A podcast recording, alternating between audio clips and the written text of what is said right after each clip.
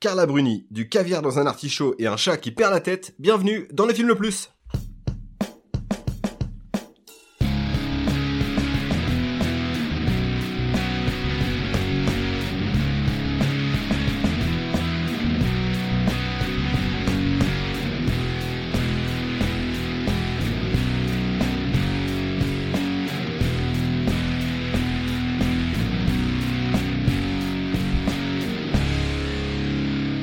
Salut à tous, bienvenue dans le film le plus podcast ciné qui nous permet de découvrir ou de redécouvrir certains films, qu'ils soient bons ou mauvais, toujours accompagné évidemment de mes euh, de mes euh, de T'as mes- l'air heureux de- de d'être mes- avec nous. ouais, de, de mes Bah ouais, acolytes. c'est toujours heureux. C'est ouais. toujours les mêmes, Toujours les ils mêmes, euh. partent pas. euh, Aurélien qui adore la Saint-Valentin, J'adore, ça rime. ça, et, euh, et Alex Qui adore le euh, sexe. Qui adore le sexe plutôt. très très sexe le gars. Ouais.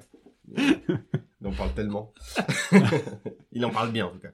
Euh, les gars, Elle va être très fort. Un romantisme cette émission, je le sens quoi, bah, ça va c'est être bien. Émission. Alors l'an passé, on l'avait fait hein, le- déjà la, la Saint-Valentin sous le titre. euh, on peut vous renvo- vous renvoyer à cet épisode euh, euh, le, le- le film le plus Cupidon. Et là, euh, à l'occasion de nouveau pour la Saint-Valentin, un an plus tard, euh, le deuxième épisode. Alors il y a eu des petits changements euh, parce qu'on on peut se souvenir Des que changements imposés. les films avaient été euh, défoncés euh, par nos soins et euh, par contre ils avaient été Choisis par nos femmes, déjà. par, par nos compagnes. Et ça s'était du coup mal passé derrière dans notre vie privée. Bah, bah, trois divorces. c'est ça. Et pas de sexe.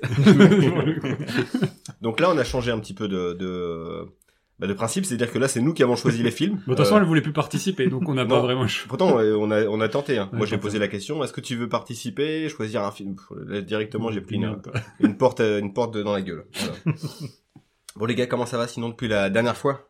Pleine patate.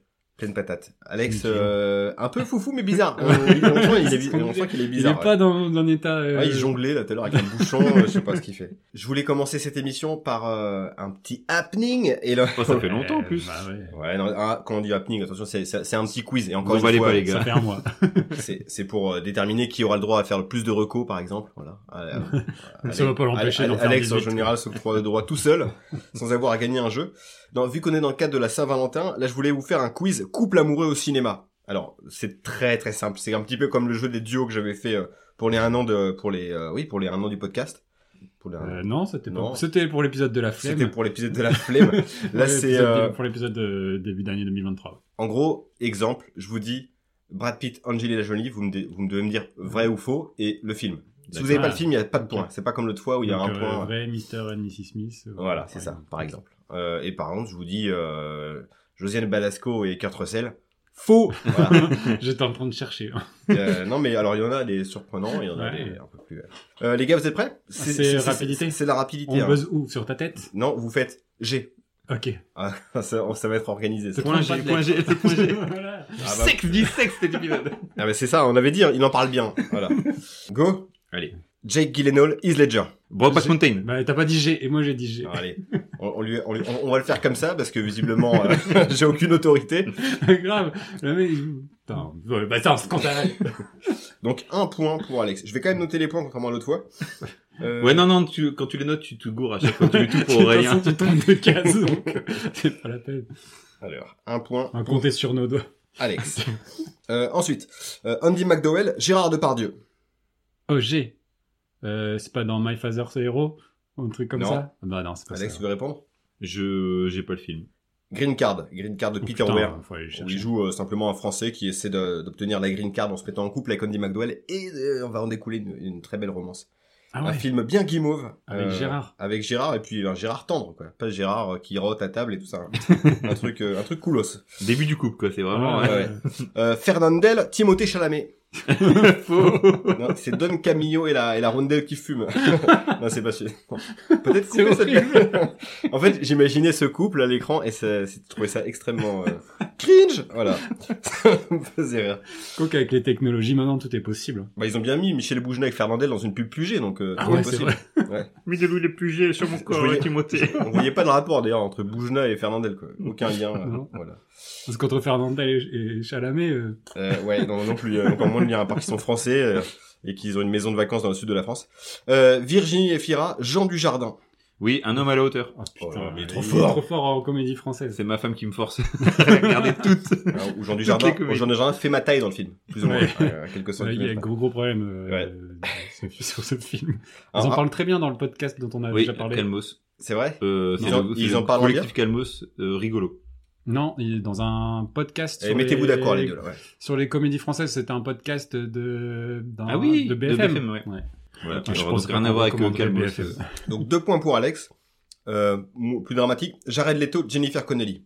Oui, Requiem for a Dream. Oh mais là, là, je parle, là, je m'adresse un petit peu à la jeunesse d'Alex. hein, Ouais, qui- c'est un peu qui- ça. Parce que, qui Mais il y avait du sexe hein, dans ce film. Qui Beaucoup de regardait sexe. en boucle et qui s'identifiait avec Jared Leto. Alors que bon, il avait jamais fu- fumé ni quoi que ce soit, donc euh, je voyais pas le c'est- rapport. j'ai j'ai jamais vu ce film du coup. Il est très bien, mais en euh, dehors de tout cette. je le montrerai à mon fils si un jour il veut se droguer.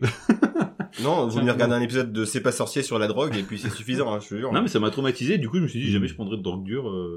Et ben, moi, j'ai pas eu besoin. Moi, j'ai pas eu besoin de regarder le film pour me, jamais m'en prendre. hein, voilà. Zoé Saldana, Sam Worthington. Vrai dans Avatar. Ouais, voilà, c'était pour toi, ça. Ah, quand même. J'étais sur Gardien de la Galaxie. Ouais, Ça, ça Saldana. Gaël Garcia Bernal, Charlotte Gainsbourg. Oh putain, c'est vrai, mais j'ai pas le film. Euh, oui, euh... Ah, punaise. Au début. Ah, je vois la, je vois l'affiche du film en plus. Ouais, je sais pas dit. Euh, C'était pour toi, La science des rêves. Michel Mais Gondry. oui, oui, putain. idiot. Avec Alain Chabat aussi en, en backup. D'ailleurs, c'est pas l'un de vous qui l'a le DVD parce que je le trouve plus. J'avais l'édition collector et. euh, Peut-être que je l'ai. Non, non, je l'ai pas. Non, mais je me souviens, t'avais l'édition collector et t'en étais tout fier, mais non, non, je te l'ai. euh, et- Parce qu'il y avait deux versions du film. Ah bon? Ouais. Une version, il y a un autre montage. le- ouais, il y a un autre montage avec des, des- des- des scènes inédites. Ok, non, non, euh, c'est pas moi. C'est excuse-moi. copie. Non, non, vraiment, il avait fait un deuxième film avec les Ok. rushs euh, du film. Et c'était trop bien, quoi. Il y avait plein, plein de, de Il bonus. y avait bien de, ouais. C'est Je me trop je me souviens qu'il était, il, était balèze. Euh, il y avait aussi des dessous de verre, je crois, euh, du, du, du film dans le truc. Avec euh, des, des faux, des, Ah, c'est ce que t'avais fait avec la, le carton de Ah, l'enveloppe. ouais, c'est ça, bah, si, il est chez moi, du coup. euh, Vincent Lagaffe, Kate Blanchett. J'aurais tellement Ah, aimé. salut, c'est Bulle. Elle fait Bill, elle fait, elle fait Bill dans une adaptation un petit peu libre euh, du Big Deal. Léa Seydoux, Adèle Exarchopoulos. Bah oui, dans la vie d'Adèle. Oui, voilà. Putain, Mmh. euh, Tom Cruise, René Zellweger. Allez, année euh, 98. Donc c'est vrai. alors. 98. Bah, ouais. euh, euh, Jerry Maguire. Oui. Oh. Trois partout, il égalise. Oh là là. Euh, réveille-toi, Alex. hein. Je sais que t'es pas très en forme, mais quand même. euh, Antonio Banderas, Tom Hanks. Non. Ah Si. si, Shrek. Non, non, Je non. sais pas. Vous l'avez pas? Alors c'est pas évident parce qu'on le voit pas beaucoup, Banderas, mais c'est Philadelphia. Bah ouais. Ouf. Ouais, Punaise. voilà, c'est ça. C'est euh, Un film où tu chiales. et c'est pas un film sur le la, la sorte de margarine américaine. C'est euh, plutôt sur le sida. Voilà pour ceux qui l'auraient C'est du fromage frais. C'est ça. euh, Charles Theron, Seth Rogen. Oui. euh, oui, euh, The Interview. Non. Non, euh, c'est pas une interview. Ah putain, ouais, putain. Je- pouvez- Ah, je l'ai- Titre je l'ai américain, vu. français. Putain, je l'ai- Ouais, acceptés. vu aussi, c'était pas mal. Horri- horrible titre français d'ailleurs. Bah oui, mais Elle, c'est- elle est, elle, c'est une politicienne. C'est ça. Et c'est, c'est, euh, lui, c'est un peu un, un, un amour de jeunesse, Ouais. enfin, un copain de. Ouais, mais vous avez pas le titre. Non. Putain, Donc non. vous avez pas. Donc c'était Long Shot ou Séduis-moi si tu Oh, peux. putain, j'aurais jamais retrouvé. Long shot. Long ouais, shot. J'aurais pas retrouvé non plus. Euh, Mimi Mati, John Cena. Ah, tellement. Là il lui fait un coup de la corde à linge là.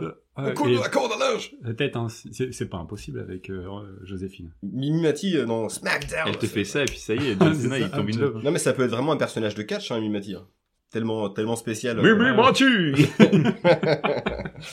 Euh, François Cluzet, Corinne Mas- Maschiero. Corinne Maschiero qui Ouais, est euh, qui est- Captain Marlowe. Non. Et si, on- 11.6, c'est le- l'adaptation, c'est le biopic de Tony Musulin, le fameux braqueur Ah, euh, franco-croate qui avait euh, braqué la, la société, euh, la Lomis, Exact. un convoyeur de fonds. Euh, Beyoncé, Sébastien Follin. Tu vends du rêve à chaque fois. C'est un film de Bollywood avec Sébastien Follin. non, c'est non, c'est pas vrai. Ça, c'est égalité, du coup. C'est complètement complètement gratos ce que j'ai dit sur Sébastien Follin. Ouais, juste parce qu'il est indien, Bollywood, terminé. Il est pas indien, il est euh, antillais ou un... non Ok, ok. Alors on, parle pas du Euh, même, là- de la même personne. Non, euh, je me désolidarise de ce. Et enfin, euh, parce que là ça fait trois partout toujours. hein. Ouais, il faut, il faut. Albert Dupontel et une poupée gonflable. Ah, dans Bernie? Non. Dans euh, Enfermé dehors. Non plus. Non. Dans euh, avec le juge là, avec euh, Karen Le juge est une femme? Non, c'est pas non plus. c'est euh, non, c'était Monique. C'est un film dans lequel il tombe amoureux d'une poupée gonflable Ah, qui se fait livrer. merde. Ça vous parle pas? Non. Euh, Trois partout. Euh, J'avais plus prévu de coup. Ah ouais, mais tu vas en improviser un là? Euh, ouais, je vais en improviser un. Euh, hum, hum. Un vrai du coup. Ah, un vrai, ouais. Je vais pas vous faire euh, Sylvie Testu, euh, Sylvester Stallone. Quoique, c'est possible. en C'est fait, complètement pla- plausible. Euh, un, un vrai, un peu chaud. Ce que je peux vous faire, en fait, en complément, c'est une autre, une autre épreuve. Vas-y. C'est simple. Je vais, je vais pas chanter parce que c'est, il s'agit d'une chanson d'amour. Parce que tu veux garder les gens aussi euh, à l'écoute. Voilà, parce que non, mais après je chante bien, euh, pas non plus n'importe quoi. Euh, je vais chanter les paroles en français d'une chanson américaine qui parle d'amour. Ça vous va? Ouais, vas-y. Tu es la seule qui puisse faire que ce monde semble normal. Tu es la seule qui puisse faire jaillir la lumière de l'obscurité. Toi seul et seulement toi. Only you. Oui, Bah, voilà, on y est, c'est tout. Voilà, Bah, putain, oui, bah, c'était tellement facile. c'est tout, voilà. Victoire d'Aurel. Donc c'est Aurel qui aura le droit de faire plus de recos. Et Ça tombe bien, j'en ai deux. Waouh. Bon les gars, on rentre dans le gras là, dans le, dans le vif du sujet peut-être Bah, Ah de, ouais. de faire. Explique-nous euh, de quoi ça, de quoi ça s'agit. Alors attends, Ton petit laïus, là, tu ne nous as pas fait. hein. Je vais, je vais vous le faire. euh, Une, une seconde, je me remets sur mes petites notes. euh, parce que je retire rien, évidemment. Comme on l'a dit, donc on est autour du thème de la Saint-Valentin, cette fête commerciale pour euh, les plus pinces d'entre nous. Ou, euh, voilà, ce, ce grand moment euh, dans la vie d'un couple pour pour moi, le gros faillot, mais voilà. donc nous avons sélectionné, sélectionné autour de ce thème un film. Nous allons confronter ces, ces films selon différents critères, à savoir le scénar, la réal, le jeu d'acteur, plus une catégorie bonus qu'on dévoilera en fin d'épisode. À la fin de cette émission, nous devrons déterminer quel est le film le plus, et aujourd'hui nous voulons savoir quel est le film le plus Cupidon 2 Ouais. Le retour. Ouais, Le c'est retour. parti. On revient- je refais pas mon- ma vanne Non. habituelle parce que t'as déjà parlé de tout. Je pense j'ai déjà peut- expliqué, voilà. C'est trop long. C'est trop long. euh, Cette intro est trop longue. Appuie, appuie.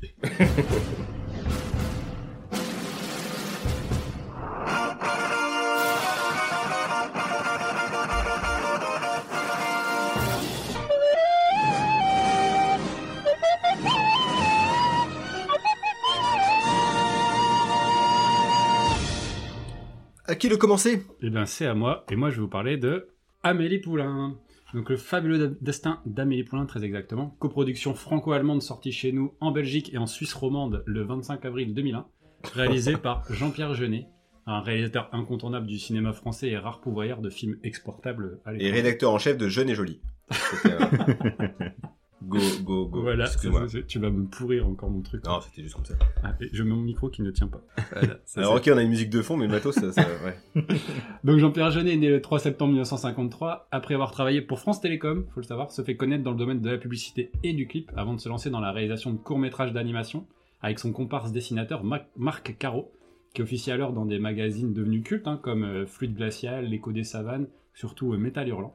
À deux, ils réalisent leur premier long métrage en 91 qui s'appelle Délicatessen et qui affiche déjà un style très marqué et reconnaissable. Ce premier essai sera réussi puisqu'il remporte le César du meilleur premier film et du meilleur sc- scénario. Quatre ans plus tard, il récidive avec La Cité des Enfants Perdus, que nous avons déjà rapidement évoqué. Euh, non pas parce qu'il met en scène un monstrueux Ron Perlman, mais pour ses effets spéciaux novateurs que l'on doit à un certain Pitoff. Euh, son film suivant, il Le aurait... fameux humoriste marseillais Presque. Pire accent. J'avoue, euh, C'est tellement loin. il y en a que tu, tu gères, mais celui-là... euh, Ouais, non, je, je me suis pas appliqué. Je suis déçu, je suis déçu. Euh, son film suivant, il le réalisera donc aux États-Unis, sur une franchise célèbre et pas n'importe laquelle, puisqu'il remplace au pied levé un certain Danny Boyle sur Alien la Résurrection, quatrième volet de la saga culte initiée par Ridley Scott. Alors s'il n'est plus crédité comme réalisateur, Caro s'occupe toujours toutefois de la direction, direction artistique de cette suite qui partage un petit peu les fans de la saga, il faut le dire. Euh, ce sera leur dernière collaboration, puisque leur volontaire artistique commune euh, s'éloigne de, plus en plus à ce moment-là, et c'est à cette période que Jeunet euh, projette de mettre en image une, somme de petites pensées qu'il a en tête, de petits moments imaginaires d'enfants qui donnera toute la structure au film dont on parlera ce soir, Amélie Poulain, avec l'aide du scénariste Guillaume Laurent, qui deviendra un fidèle collaborateur de Jeunet, qui sera aussi au scénario de deux pépites du cinéma français, à savoir Enfermé dehors, tu, tu as cité tout à l'heure, d'Albert Dupontel, hein, Dupontel, dont le style n'est pas sans rappeler euh, le travail de Jeunet. Et euh, il a également travaillé sur le film d'animation J'ai perdu mon corps, sublime romance de Jé- Jérémy Clapin qui aurait tout aussi bien pu avoir sa place dans, l'émission de, ce jour. L'aspect visuel du film est extrêmement important les techniciens y ont donc un rôle primordial. En premier lieu, le directeur de la photo, Bruno Delbonnel, meilleur ami de Jeunet, euh, dont l'excellent travail lui ouvrira les portes d'Hollywood ensuite avec un Harry Potter, trois Tim Burton ou encore des films des frères Cohen. Euh, c'est lui qui prend le relais euh, à ce moment-là dans l'accompagnement de Jeunet euh, de Darius Konji, hein, qui, qui était son ancien directeur photo. Darius Conji, c'est pas n'importe qui, puisque c'est, je le rappelle, celui qui a quand même assuré la photo de Seven, de Funny Games US, The Lost City of Z, ou encore Zidane, portrait du 21e siècle. C'est le meilleur directeur photo que je connaisse, du coup. C'est ça. Je Clairement. pense que Filmer Zidane comme ça, c'est... tout, tout est dit, quoi. Euh, la production design est assurée par Aline Bonetto, qui vaudra tout de même une nomination aux Oscars et un BAFTA, un prix quand même euh, pour, euh, pour sa direction, son production design, et qui partira plus tard pour travailler sur les deux Wonder Woman récents. Les effets spéciaux numériques, et ils sont très nombreux, plus qu'on le croit, sont assurés par la société Dubois, sans Pitoff cette fois occupé sur Vidoc. Les effets spéciaux pratiques sont réalisés par la société. Pas de bol. Ouais. Film novateur quand même, il faut le dire. Oui, oui. Euh, les effets pratiques sont, eux, euh, assurés par la société Les Versaillais, qui a notamment travaillé avec Gaspard Noé sur Enter the Void. Alors, impossible de parler du film sans évoquer la musique qu'on entend euh, juste derrière nous, qui crée une réelle identité sonore au film, que l'on doit au musicien breton euh, Yann Tiersen, qui n'était pas un premier choix du, du réalisateur, qui devait initialement travailler avec un musicien de rock célèbre, rock anglais célèbre, dont on, on taira le nom puisque je ne l'ai pas, et dont la musique a été intelligemment glissée par une assistante de production au réalisateur. Donc Tiersen a composé quelques morceaux originaux pour l'occasion, mais il s'est surtout, euh, euh, il a laissé l'accès à son répertoire et euh, de, de nombreux morceaux qu'on entend dans le film sont- ont été piochés dans, ses albums précédents, et notamment Le Phare, sorti en 1998. Kunyaman. Voilà. Après le racisme. euh, En vrai, le racisme le anti-breton. Tu sais que mes parents sont bretons quand même, et qu'ils nous écoutent, hein, donc fais attention. Ouais. Ah ah ah Bigouden. Allez, j'ai rien Et, d'autre. et- puis ils sont, ils sont, ils sont énerveux, hein, comme les Corses, hein. ils peuvent te faire sauter ta baraque comme. euh, Comment Allez, ouais, on rajoute. Crêpe. écoute, Allez, on, on a, on a tout dit sur les Bretons. Comme on vous avait dit, qu'il était en forme bizarre. Ouais, c'est bizarre, il fait des interventions euh, incontrôlées. Euh, pour ce qui est du casting, si le rôle d'Amélie est à l'origine prévu pour l'actrice Emily Watson, qu'on a pu voir dans Dragon Rouge, Cheval de guerre ou la série de Tchernobyl récemment, Jeunet rencontre seulement deux autres actrices, dont une qui lui apparaîtra comme une évidence pour le rôle, à savoir la jeune Audrey Tautou qu'on voit dans le film, qui dans les années 90 sort quand même d'épisodes de- des Cordiers jugés flics ou de Julie Lescaut, mais qui commence sa carrière euh, au cinéma avec notamment euh, le succès à l'époque de Vénus Beauté Institute. Pour jouer son, son love interest, puisque ça parle d'amour, euh, Jeunet fait appel à Mathieu Kassovitz, alors en plein montage des Rivières Pourpres, et ainsi qu'à de nombreux excellents euh, comédiens dans les, dans les seconds rôles, comme Isabelle Nanty, Urbain Cancelier, Rufus, Armel, Yolande Moreau, ou encore euh, Jamel, ou le très fidèle euh, Dominique Pinon, euh, qui d'ailleurs a failli pas être dans le film, euh, puisque le rôle qu'il tient dans Amélie Poulain est à l'origine destiné à Albert Dupontel, justement, Hmm. qui euh, finalement n'a pas pu être là, et c'est Pinon qui a insisté pour euh, pouvoir reprendre ce, ce rôle-là. Et il aura, et Pinon aura suivi Jeunet pendant, pendant toute sa carrière. Ouais, les deux auraient marché, hein, j'y pense. Ouais. Dupontel dans le rôle d'un- mec Ouais, comme ouais, il aurait bien fait C'était très très très cohérent. Quoi. Alors le film est réalisé pour un budget un peu inférieur à, à 12 millions de- d'euros, euh, soit pas loin quand même du, de- du budget de Bienvenue chez Ch'tis, et surtout inférieur au budget de Camping 3. Je tiens à le préciser. C'est toujours bien de recontextualiser. Ouais, raison. Il en rapporte quand même 174 dans le monde, énorme pour un, pour un film français, dont 33 rien qu'aux États-Unis, où il sort dans une version très légèrement édulcorée, notamment euh, dans tout ce qui se passe dans le sex shop, pour pouvoir Ah, ok. euh, s'exporter plus facilement mais c'est pas le, la- fi- le film en langue française le, le plus rentable de l'histoire? Parce qu'il y a des films Si. français comme Taken et euh, l'autre. de- Non, là, je- là, clairement, en langue française, oui. C'est à revérifier. J'ai pas, j'ai mal cherché. Merci Là, de au- me dire au- que j'ai pas au- eu assez de non, temps non, pour si, si, préparer. au, au pif, je dirais, euh, je dirais, je, oui, je, je dirais je- ça. je pense que, je pense que oui. Euh, il a fait quand même en France 8 millions 6 d'entrées. Euh, parce qu'en France, on compte pas en, en- l'argent est, est un peu tabou, donc on compte en nombre d'entrées. Donc là, c'est 8,6 millions d'entrées.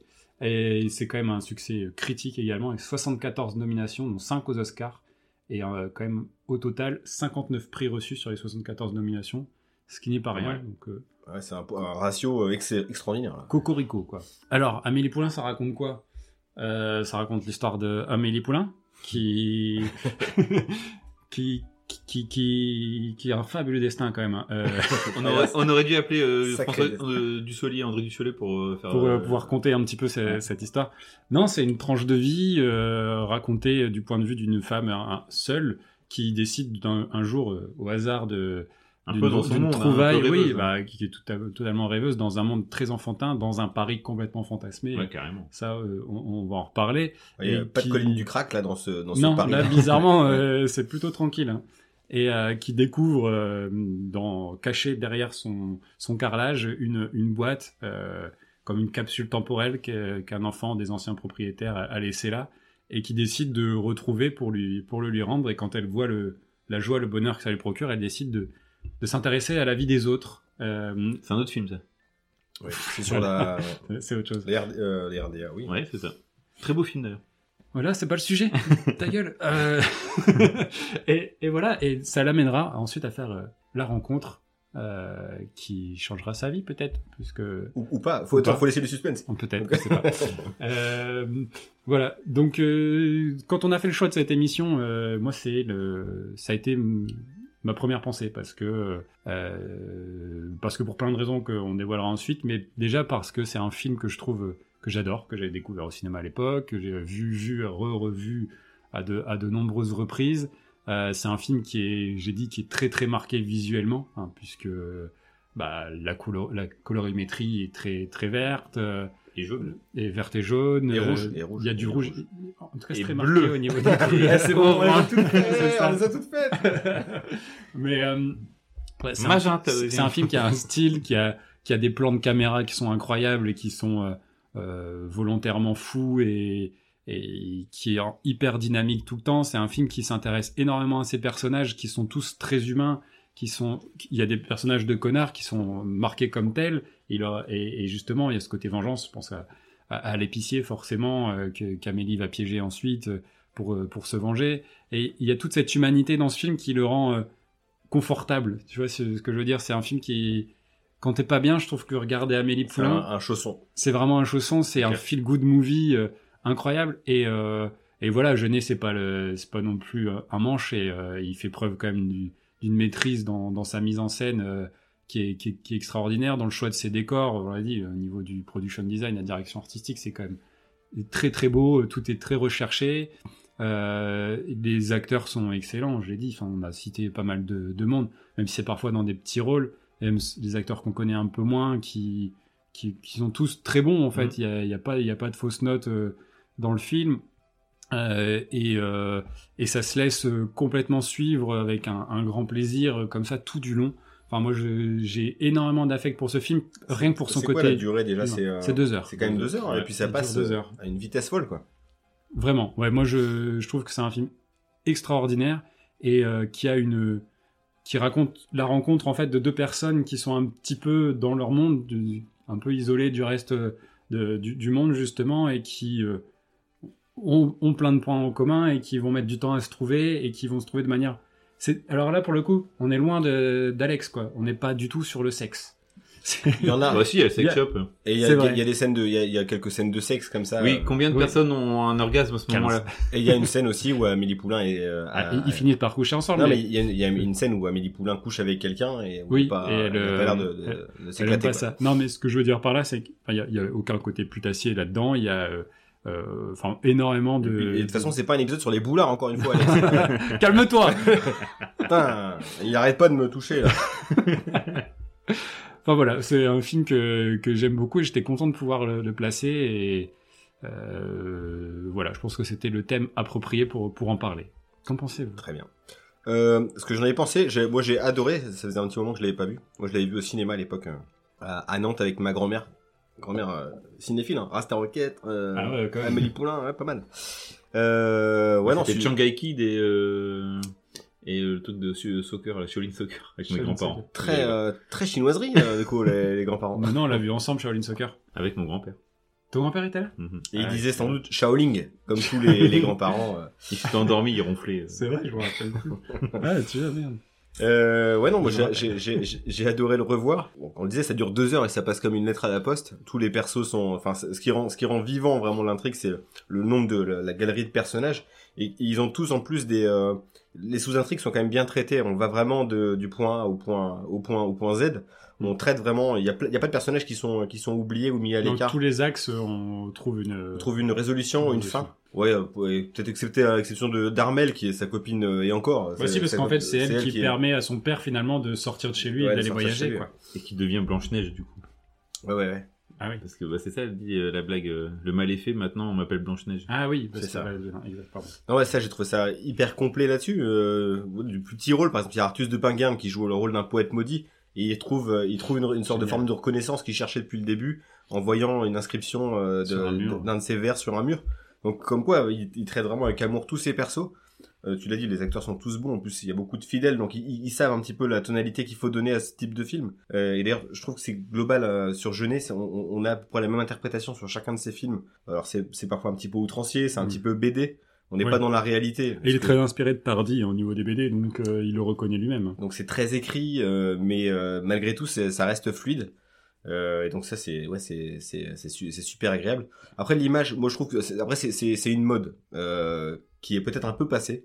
Mais Parce que c'est peut-être aussi lui qui l'a lancé. C'est peut-être lui et c'est peut-être euh, lui qui est un peu passé du coup. Moi, ça me Moi, replonge même dans un cinéma de ces années-là qui a Ouais. été très euh, très influencé. Même des films euh, en français, hein, je, me, je pense à Jeux d'enfants de avec Guillaume Oui. Canet et Marion Cotillard qui pompent complètement la, la, bah, pas l'imagerie parce qu'on n'est pas au niveau La euh, colorimétrie. la colorimétrie, voilà. Euh, même si ça peut aussi faire penser à Almodovar qui utilise les mêmes teintes euh, dans ces années-là. Euh, donc ça, ça, ça plonge une certaine nostalgie, le côté un petit peu sépia aussi. Euh, Peut-être que c'est c'est aussi. C'est euh, c'est aussi- énormément travaillé en numérique, en fait. C'est aussi euh, la révolution à ce moment-là d'utiliser autant de, de numérique. Parce que euh, il y a, on voit la, la scène du début qui voulait filmer en Super 8, ils l'ont filmé en 35 mm, ils n'ont pas réussi euh, à avoir l'effet escompté, donc ça a été retravaillé derrière pour avoir une image vieillie, etc. Un peu Et- saccadé aussi. Ouais, c'est ça, et en accéléré, Mm.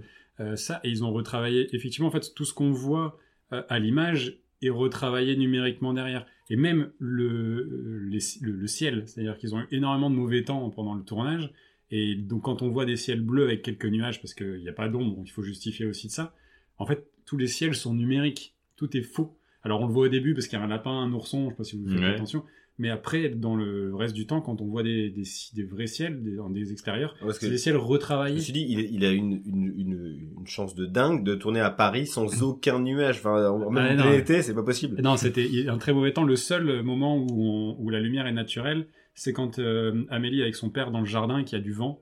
Et Oui. là, on voit un ciel un peu orageux. Ça, c'est l'instant qu'ils ont réussi à capter à ce moment-là.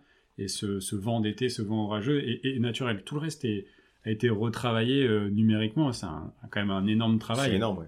Et juste pour terminer, c'est aussi un film qui est sensoriel, c'est tiré de ses premiers courts-métrages, comme le fameux L'exercice J'aime, j'aime pas, qui est beaucoup proposé dans les écoles de ciné, où, euh, où on, va, on va vraiment faire appel au sens du spectateur, comme la scène où on, On, on, l'a main dans le. tel ou tel personnage aime, aime pas, Ouais. avec toujours ce l'importance du bruitage, de la sensation de plonger, de plonger ses, ses mains pardon, dans un, un sac de grains. Mm, mm.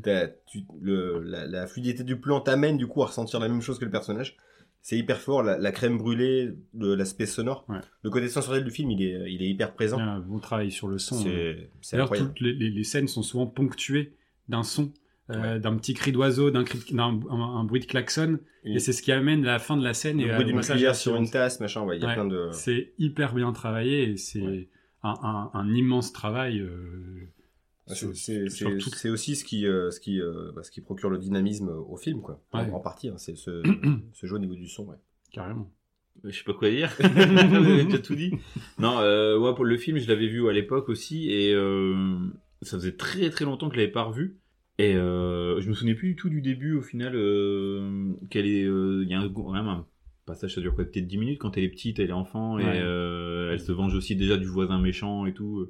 Oui, Il y a déjà ce le- côté. euh, la scène de. elle aime pas les gens méchants. de foot. de, de l'antenne, ouais. c'est très bien fait d'ailleurs. ça. Et du coup, j'ai bah, en fait, j'ai le, il y a plein de morceaux du film que je me souvenais plus. Et, Ouais. et j'attendais parce qu'avec ma femme, on était allé à Paris pour euh, aller dans la, dans une rue où il y a le plus petit trottoir de Paris. Ouais. Et j'étais persuadé que c'était dans Amélie Poulain. Et puis à la film se termine, je fais, ben, il y a toujours pas eu. En fait, non, c'était dans l'auberge espagnole Ah, ok. avec Audrey Tautou, mais Ouais. avec euh, Romain Duris. Et euh, du coup, bah, j'ai attendu cette scène tout le long du film pour rien.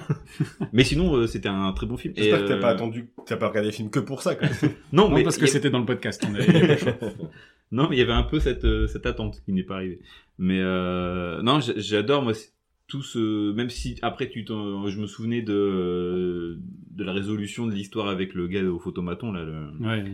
et euh, mais quand c'est la première fois euh, tu t'imagines aussi plein de trucs en fait c'est tellement des choses du quotidien Ouais, c'est- bidon C'est et une histoire tu banale, mais c'est un vrai twist dans ouais, le film. mais- ouais, c'est C'est ça la première fois que tu le vois. Et tout est, en fait, tout est. et c'est génial tout cette quasiment biographique ou autobiographique. L'histoire du, euh, du photomaton et du bouquin, en fait, c'est c'est vrai. C'est-à-dire qu'il y a vraiment un, un type qui euh, recueillait euh, ces petits trucs-là, qui les collait. Et c'est un- il y a un reportage dans Lina de, Ouais. de Lina où le mec dans les années 80 fait ça, euh, ramasse et cherche le fameux gars qui C'est revient tout ça. le temps. Et il a vraiment découvert que c'était le réparateur. Donc du Et coup, il tous ces existe ce trucs aussi, euh, avec Yolande Moreau, euh, l'histoire, enfin, elle fait croire que l'avion c'est, enfin, Ouais, ouais. pour son, son mari qu'il y avait une vraie histoire d'avion écrasé. Du coup, tout ça, ça peut se recouper aussi.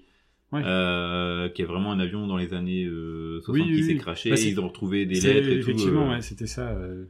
Mais euh, voilà, tous ces, tous ces moments de, d'histoire réelle qui sont mis dans le film, qui donnent un côté réaliste, malgré le fait que tout soit quand même onirique, euh, faux en fait. Comme tu Ouais. dis, ce Paris fantasmé, euh, où tout, tout va bien. euh, vraiment le, le Paris euh, typique des Américains qui vont venir à Paris. Ah oui. Paris, quoi. Mais non, mais- non, mais t'arrives, ils, ils arrivent Gare du Nord, c'est plus ça. quoi. oh, euh, c'est où Amélie Poulain? C'est- ouais, non, c'est clair. C'est vraiment un pari carte postale. Bah, Nous, on n'est pas dupes, mais c'est vrai que c'est fait. euh, Après, vraiment, c'est vrai que Montmartre, quoi, c'est Oui, c'est un quartier quand même à C'est un part, quartier euh. vraiment à part. Moi, je l'ai fait, hein, d'aller au Café des Deux Moulins, boire Ah un oui, verre. bah, pour, on euh, est allé avec Paris, à Paris avec mes, nos- mes enfants et on est allé euh, au truc. Ouais. Bon, ils avaient pas les refs, hein. mais euh, toi, t'es content. Ouais, euh, que tu dis, ah dire, j'ai bu, là- ma- j'ai bu ma bière à 7 euros au Café des Deux Moulins, tu vois. ouais, 7 balles le 20 la 25. hein. Ouais, ouais, et puis la, la 1664. Hein. Mais, Mais non, c'est- vrai que c'est un film qui, je trouve qu'il, même si euh, tu peux dire, euh, il a peut-être un peu vieilli en termes de- d'imagerie, tout ça, je trouve qu'il reste intemporel au terme d'histoire et de Ouais, ce que ça ouais, raconte ça. l'esthétique, que je, je pense, ne Le seul truc qui peut mais- vraiment peut-être faire un peu vieillot et qui fait dater, c'est euh, deux trois effets euh, numériques, notamment quand elles font euh, parce que euh, euh, Kassovitz il la Oui. reconnaît pas et du coup elles font comme une flaque là. Et euh, ça, c'est- non, ça me- elles font comme une flaque, ça me fait rire. J'aime bien. mais du coup ça, ça, ça fait un peu ouais bon. Ah, celui qui est fait, ouais, il, voulait un peu mettre en image, euh, de- c'est la manière dont c'est euh, ouais, exécuté. Tu veux dire, oui, on Mm, sent que c'est à après, il y de... Voilà, il y a quand Des- même 20 des- ans. des, des petits personnages, là, une lampe de chevet. Euh, Ouais. euh, ça, c'est ça, c'est plutôt bienvenu. Enfin, c'est tu. il Oui, y a- il y a les- un côté. euh, Les, les tableaux qui parlent aussi. En... Ah, Tiki, Tiki. Olgado, Tiki Tiki Olgado dans la photo. qui, qui parle. euh, C'est trop bien fait, je trouve, parce qu'à un moment donné, ils sont désynchronisés, puis ils synchronisent Ouais, de nouveau. ouais, ouais, c'est trop bien fait. hyper bien fait. Et c'est, euh, il y a même euh, dans le dans l'album, euh, on peut apercevoir, si on regarde bien, Checky Cario. Ah oui, oui. Et mais ça, c'est vraiment un détail euh, qui a été balancé par Ça fait réalisateur. longtemps qu'on n'a pas parlé de Chiki Cario. Ouais, je voulais le replacer, tu vois. je A priori, ça fait 50% de nos épisodes, euh, est mentionné au moins euh, une fois Checky Cario, comme ça, gratuit. Lui ou, ou, ou d'autres. Mais euh, je Ouais, ne vais ouais. pas te lancer. ça fait longtemps. hein. C'est vrai. Mais ouais, non, voilà, ce qu'est-ce qu'il y a Après, c'est très très marqué euh, sur des, les courtes focales euh, qui sont Oui, bah, les chez lui. ouais. Euh, C'est justement c'est ces plans qui sont tellement pas crédibles. Où Ouais. t'as le gros plan où la femme qui crie et puis en arrière-plan une autre scène. Enfin, c'est vraiment des trucs typiques Alors, de Jeunet. Ça, a où, euh, priori, c'est un emprunt à un certain Jean-Marie Poiret. Il y a quand même de- ce délire-là. Mais il y a, euh, bah, il parle, il parle forcément de, euh, de Orson Welles, de- des mecs comme ça, mais aussi de Barry Sonnenfeld sur Men in Black. Il y a un moment, il y a un plan où Amélie se rapproche, ça fait comme un, comme un gros plan, mais en fait, c'est elle qui s'approche de la caméra. Il dit ça, je l'ai je emprunté à Barry Sonnenfeld sur Men in Black. Il y a des scènes comme ça. euh, Enfin, il- c'est des choses qui, qui- que lui aime. En fait, je pense que c'est, il y a beaucoup de choses Il autobiographiques. y avait pas Tommy Lee Jaune. Ah, joli. Pour la... Ah, il cherchait sa vanne Ouah, depuis ouais, tout à l'heure. Ah oui, mais depuis tout à l'heure, il il. Ah, Ah, il cherche un truc. Ouais. Putain, quel, ex- quel escroc. Très très fort. hein. Il faudrait qu'il se monte sur scène à un moment donné. Je- Très pour fort, le ouais. bien de l'humanité. mais euh, voilà, je, du coup, euh, c'est plus ce que je voulais dire, mais euh, c'était couper pour ça, ça va intéressant. Non, oui, il voulait mettre beaucoup de choses que lui euh, aime, des, des choses de son enfance, des choses autobiographiques, des tous des petits éléments en fait qu'il a accumulés à un moment donné. J'étais surpris à des petites voir euh, des larmes d'émotion quand euh, le, le, le gamin qui est devenu adulte redécouvre sa boîte avec Ouais. euh, et tu revois les souvenirs du coup de son enfance Là, c'est moi. avec toutes ces billes. La scène avec euh, Maurice Bénichou dans la cabine téléphonique. Euh, franchement, ça m'a touché de fou, quoi. Ce côté nostalgique euh, qui te prend. euh, Puis il joue, il joue, il joue très très bien. Ouais. Euh, C'est Ouais, une mini scène, mais euh, ouais. Vraiment super. Enfin, Ouais, euh, toutes le- ces scénettes qui sont top. Le, en le fait. coup des billes, euh, le... alors c'est pas, pas arrivé à Genet, mais c'est arrivé à un de ses camarades de classe et c'est ce qui est retranscrit directement. Et il avait tout gagné et ses billes, ont- ses poches ont craqué et toutes les billes sont tombées. Il a gardé ça de l'enfance pour remettre dans un film, tu vois. C'est, un peu le, euh, une chanson d'Orelsan qui dit ça à la fin. euh, si t'as un truc en tête, euh, garde-le. Enfin, si t'as une Ouais. connerie à dire, garde-le dans un coin de ta tête. Ça servira dans un film ou dans un sketch. C'est, c'est clairement ce qu'il a fait avec ce, avec ce film-là. C'est un film somme de, de ces petites pensées comme ça que t'as, que tu notes dans un, un petit bout de carnet et puis tu retranscris. Et Et puis, puis ouais, c'est ça, c'est pareil, que c'est euh, universel aussi. Ouais. Le, le, le- la fille qui se réveille, euh, sa mère n'aimait pas euh, avoir les traces de, de- du drap Ouais. euh, au réveil. Bah, c'est un truc que tout le monde. Enfin voilà. Et ça parle aux gens, hein. Même, il y a des trucs sensoriels euh, autres, par exemple, juste une table euh, d'un restaurant avec les verres retournés et le vent qui s'engouffre sous la Ouais. nappe tout en laissant les verres en Mhm. suspension. Je sais pas, c'est... poétique. Mais oui, c'est super ça- bon. et c'est encore des choses qu'il a vues, ça lui rappelle ses c'est- vacances d'enfance on a en tous, on a tous vu ça, on a tous vu ce truc-là, et puis ça nous parle à tous, quoi. C'est Ouais. c'est ce qui fait que le film a fonctionné, c'est que ça te parle comme quand tu peux regarder un one-man show et que le mec il va te parler de ton quotidien, ça te fait rire. Là, tu le vois, mais sous un angle encore plus poétique. Euh, Ouais, par une légèreté, une légèreté et une beauté à l'image. Parce qu'il y a quand même une légère distance avec le fait que bah, c'est c'est c'est onirique. c'est pas du quotidien. Non, il y a mais pas un prout dans le film. Pas un prout. Tu vérifieras, il y a pas un Ouais, prout. pas. Ah ouais, non, je, je vous le dis, je mets ma main à couper, il y a pas un prout. Donc il c'est y a, pas il du y a une chanson qui parle très bien de ça, une chanson des Fatal Picard. Euh, ça s'appelle chez. euh, moi, je vis chez Amélie Poulain et euh, c'est le mec qui voudrait euh, être dans Funny Games, tu vois. Il voudrait qu'il se passe des trucs de fou. Il dit j'ai beau faire du sport pendant des heures, mais ça sent à la fin ça, ça sent bon quoi. c'est horrible. De ces voilà. tout- Ouais, tu sens, que tout le monde sent bon. Voilà. Oui, c'est ça. Un pari qui sent bon. Toi, Même- apparemment peut-être pas chez le petit vieux euh, qui, euh, qui s'est amené euh, de la bouffe par euh, Jamel. Là. Ah oui, celui qui a Ah, la maladie. des- Dufayette, des- et ben des même là, j'ai pas l'impression, je sens pas Non, le, je pense qu'il sent bon. Il sent le- puanteur. Il sent le cristal. Parce que s'ils avaient fait en effet un, le film, poussière, je pense. Hein, un film plus sombre, t'aurais vu, je sais pas, un, changement de visage chez les gens qui rentrent. T'as un petit, un petit rictus, ou le nez qui se, le, le nez qui bouge un peu, ouais. Tout ça pour dire que Monsieur Dufayel, il pue. Ça, c'est de l'analyse. Euh, on passe au film suivant? On va Oui. passer au film suivant. C'est du coup. euh, C'est moi, C'est ouais, 2009. c'est Alex C'est Bibi. 2009. Alors attends, je vais te chercher ton ta musique. Du coup, pour moi, je- j'ai choisi 500 jours ensemble. Euh, pourquoi? Je sais pas. Ah, nous aussi, on se posait, on se posait la Au vu question. des, des, des deux autres Est-ce films. que tu peux euh, donner le, le, le titre original qui est, qui est beaucoup plus, Oui, euh, euh, beaucoup plus adapté, je trouve. euh, 5000 Day of Summer. 500. 100, oui, oui, oui. Sinon, ça fait 5000. 5000 jours ensemble. C'est un autre, la suite. Salut euh, Morane, une copine Morane qui vient d'Angleterre, hein, qui sera contente d'apprendre. Bah, je pense qu'à à force de t'entendre parler anglais, elle a dû arrêter d'écouter. hein. C'est... Elle dirait qui c'est. Ouais. Donc, euh, oui, euh, Summer parce que la fille s'appelle Summer. Voilà. Ouais, c'est important. Euh, elle se meurt pas, hein, elle est pas en train de mourir. hein. Oh là là là, c'est une masterclass de de blagues là, c'est incroyable. Des jeux de mots, jeux de mots. ouais. bon alors, euh, 500 jours ensemble, le premier fatigué. film, Ouais, premier film réalisé par que par Mark Webb est sorti. en- C'est pas l'inventeur du web. hein, Allez, c'est Oh bon, les... il la faire. oh là là, il régale, il régale. Euh, il est en train de le tisser sa le toile. Là. des Bois de l'humour quoi. Sorti en 2009 le film. Euh, Mark Webb, surtout connu pour l'adaptation des deux films de Spider-Man. euh, Euh, Webb, Quand on s'appelle Web, euh, la toile quoi. peut-être parmi les plus nuls. euh, Non, franchement, avec- je les ai revus. Le les- premier était bien. C'est hein. les films avec Andrew Garfield. Ouais, Ouais. c'est pas si mauvais. Hein. Franchement, faut les réhabiliter ces Spider-Man. On a dit qu'on arrêtait de parler des super-héros, je sais pas quoi là. Il me semblait. Hein. Bon, bref, euh, donc euh, voilà. Après, il a fait d'autres films, mais euh, c'est moins connu euh, forcément. Mais euh, à la base, Mark Webb. il- ça, c'est préparé. Non, j'ai- franchement, ça va être court. hein. Pour ça, j'essaie de. Voilà, on brode un peu. Ouais, vas-y. Euh, à la base, euh, Marco, il était, euh, il a commencé sa carrière dans les années 2000 en tant que clipper euh, pour euh, faire des clips. Pour, Il est chez les euh, Clippers. Il jouait chez les Clippers. au LA Clippers. La rallonger de la chronique. Mettez des vannes, allez-y. Euh, et donc il a fait des clips pour euh, Green Day, Good Charlotte, My Chemical Romance, Lenny Kravitz Avec ou encore Pas mal de groupes euh, qu'adore euh, Aurel. C'est vrai, en plus, j'adore Good bah ouais, Charlotte. c'est- oui, c'est ça. Ouais. euh, quelle chanson? Cette espèce d'émo là. Euh, je sais pas, tu regarderas sur, le- sur Wikipédia. je me souviens plus. Ou encore Avril Lavigne. Ah ouais.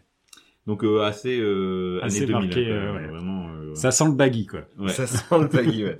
D'ailleurs, je trouve que dans 500 jours euh, ensemble, on- il y a une grosse influence ciné, euh, musique. Ah bah Euh, oui. Très très. euh, du coup, je pense que vraiment ces années euh, Clipper, elles ont. Bah, on l'entend en fond, il y a Ouais. pas de, on n'a pas de, de score, on a une BO. Oui, c'est ça. Le scénario du film a été écrit par deux personnes, Scott deux. Neustadter et euh, Michael euh, Weber. Ah, Ah ouais, Web Weber, c'est encore plus web, quoi. Duo de scénaristes à qui l'on doit également euh, Nos étoiles contraires, film que j'ai jamais vu mais apparemment est très triste. ah, c'est le truc avec le, celle Ouais, qui a, c'est pour les- euh, c'est pour les ados. respiratoire, là. Non, elle a un cancer, je crois carrément. Ouais, je crois que c'est ça. ouais. Apparemment, c'est un pas très gay quoi. Donc Ouais, mais c'est un truc que ça fait pour les ados quand même. Oui, Bah, comme Requiem. Comme Requiem for a Dream, voilà. Ouais, mais pas les ados de la même époque. Ouais, mais maintenant les ados, c'est des petits fragiles, donc on leur fait des petits qui s'énervent tout seuls. Euh, bon, ils ont aussi fait euh, le scénario de Tom et Jerry euh, version euh, Le film. 2021. T'étais obligé de le citer, celui-là? Très marrant. Bah, c'est vrai?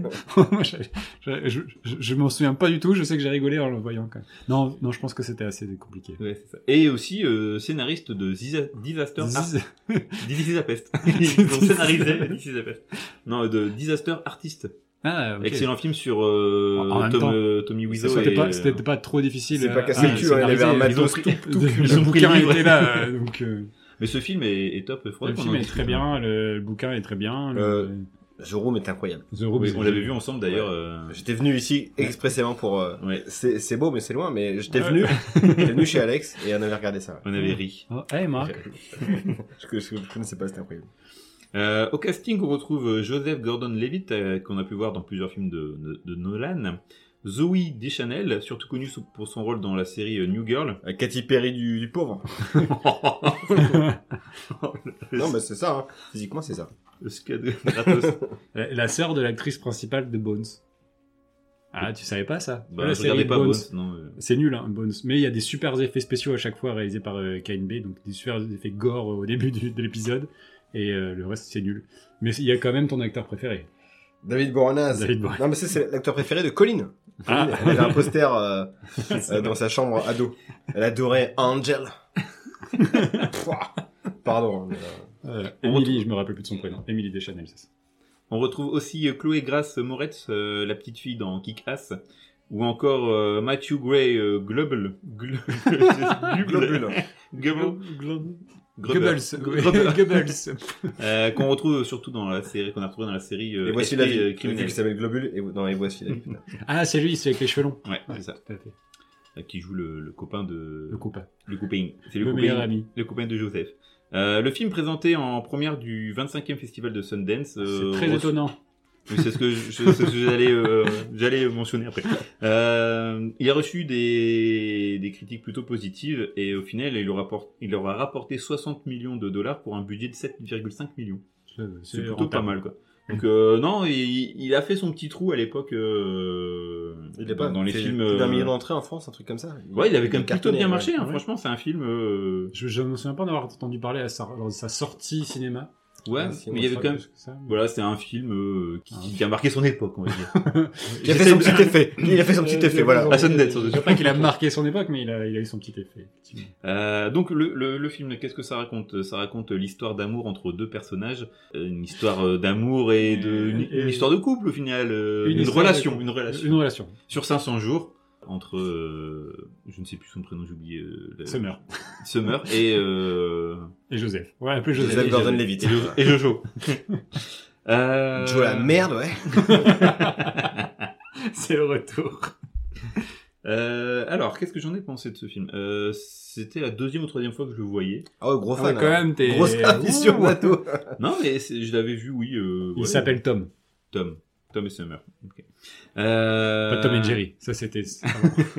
Et- Ah, non, il y en a- non, je crois que Chloé Grace Moretz, elle joue dans Tom and Jerry.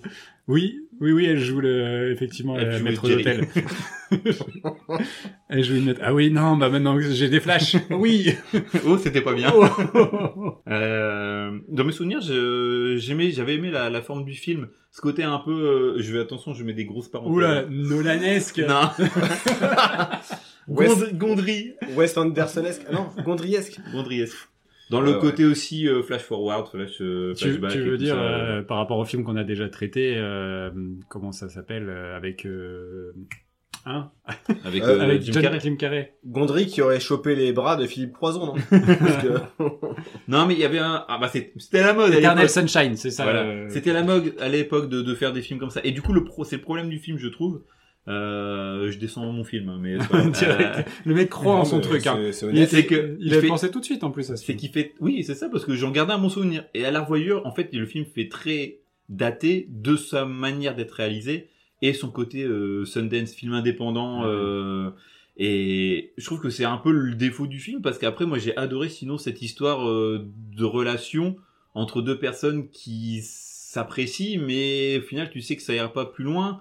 Bah, et, euh, et moi, c'est ce que j'ai aimé. le, que- le film, est- pendant tout le film, il essaie, il essaie de te faire croire que c'est pas. Enfin, oui, que spoiler, euh, enfin, on va- devoir spoiler. euh, à la fin, euh, Mais- alors en fait, à la fin, c'est pas. c'est juste euh, qu'il y en a un qui y croit et du coup, on te Mais- met de son côté, de son point de vue à lui, pour que toi, tu penses que c'est son destin, même Oui. si dès le début, on te dit, ce film n'est pas une histoire d'amour. Et puis aussi, on te dit directement, enfin Zoé Deschanel, dès le début, euh, moi je veux pas une histoire pas sérieuse, m'engager. je veux pas m'engager. Et lui aussi, il est un peu borné parce que euh, il y croit alors qu'elle, elle, Parce que elle lui, a dit est les. très romantique, Voilà, euh, c'est il croit au Et destin. du coup, c'est ça qui est rigolo, c'est que c'est un peu les rôles inversés comparé à la comédie euh, Oui. romantique. Et c'est ce que j'avais aussi aimé et ce que j'aime encore dans le film, c'est que c'est une comédie romantique qui n'en est pas une parce que t'as pas le schéma classique du euh, deux personnes que tout oppose qui finalement vont tomber amoureux. Et il y aura euh, à la fin du deuxième acte euh, un truc qui fait que en fait non euh, gros drama ils peuvent plus se blairer et au final euh, troisième acte ils redécouvrent qu'en fait Ils euh, s'embrassent ont- sous la pluie, quoi. voilà C'est ça. là clairement bah non elle se marie avec un autre gars donc euh, On n'est pas dans Bridget Jones, quoi. Ni dans Crocodile Dundee, je me rappelle qu'à la fin, c'est un peu ça, dans, la- dans le métro. Ah, chérie Pff, Très mal fait, enfin, c'est c'est visuel ce que je fais, donc ça. Donc euh, non, voilà, moi j'ai j'aime bien ce film. Je trouve qu'il est, il se regarde bien.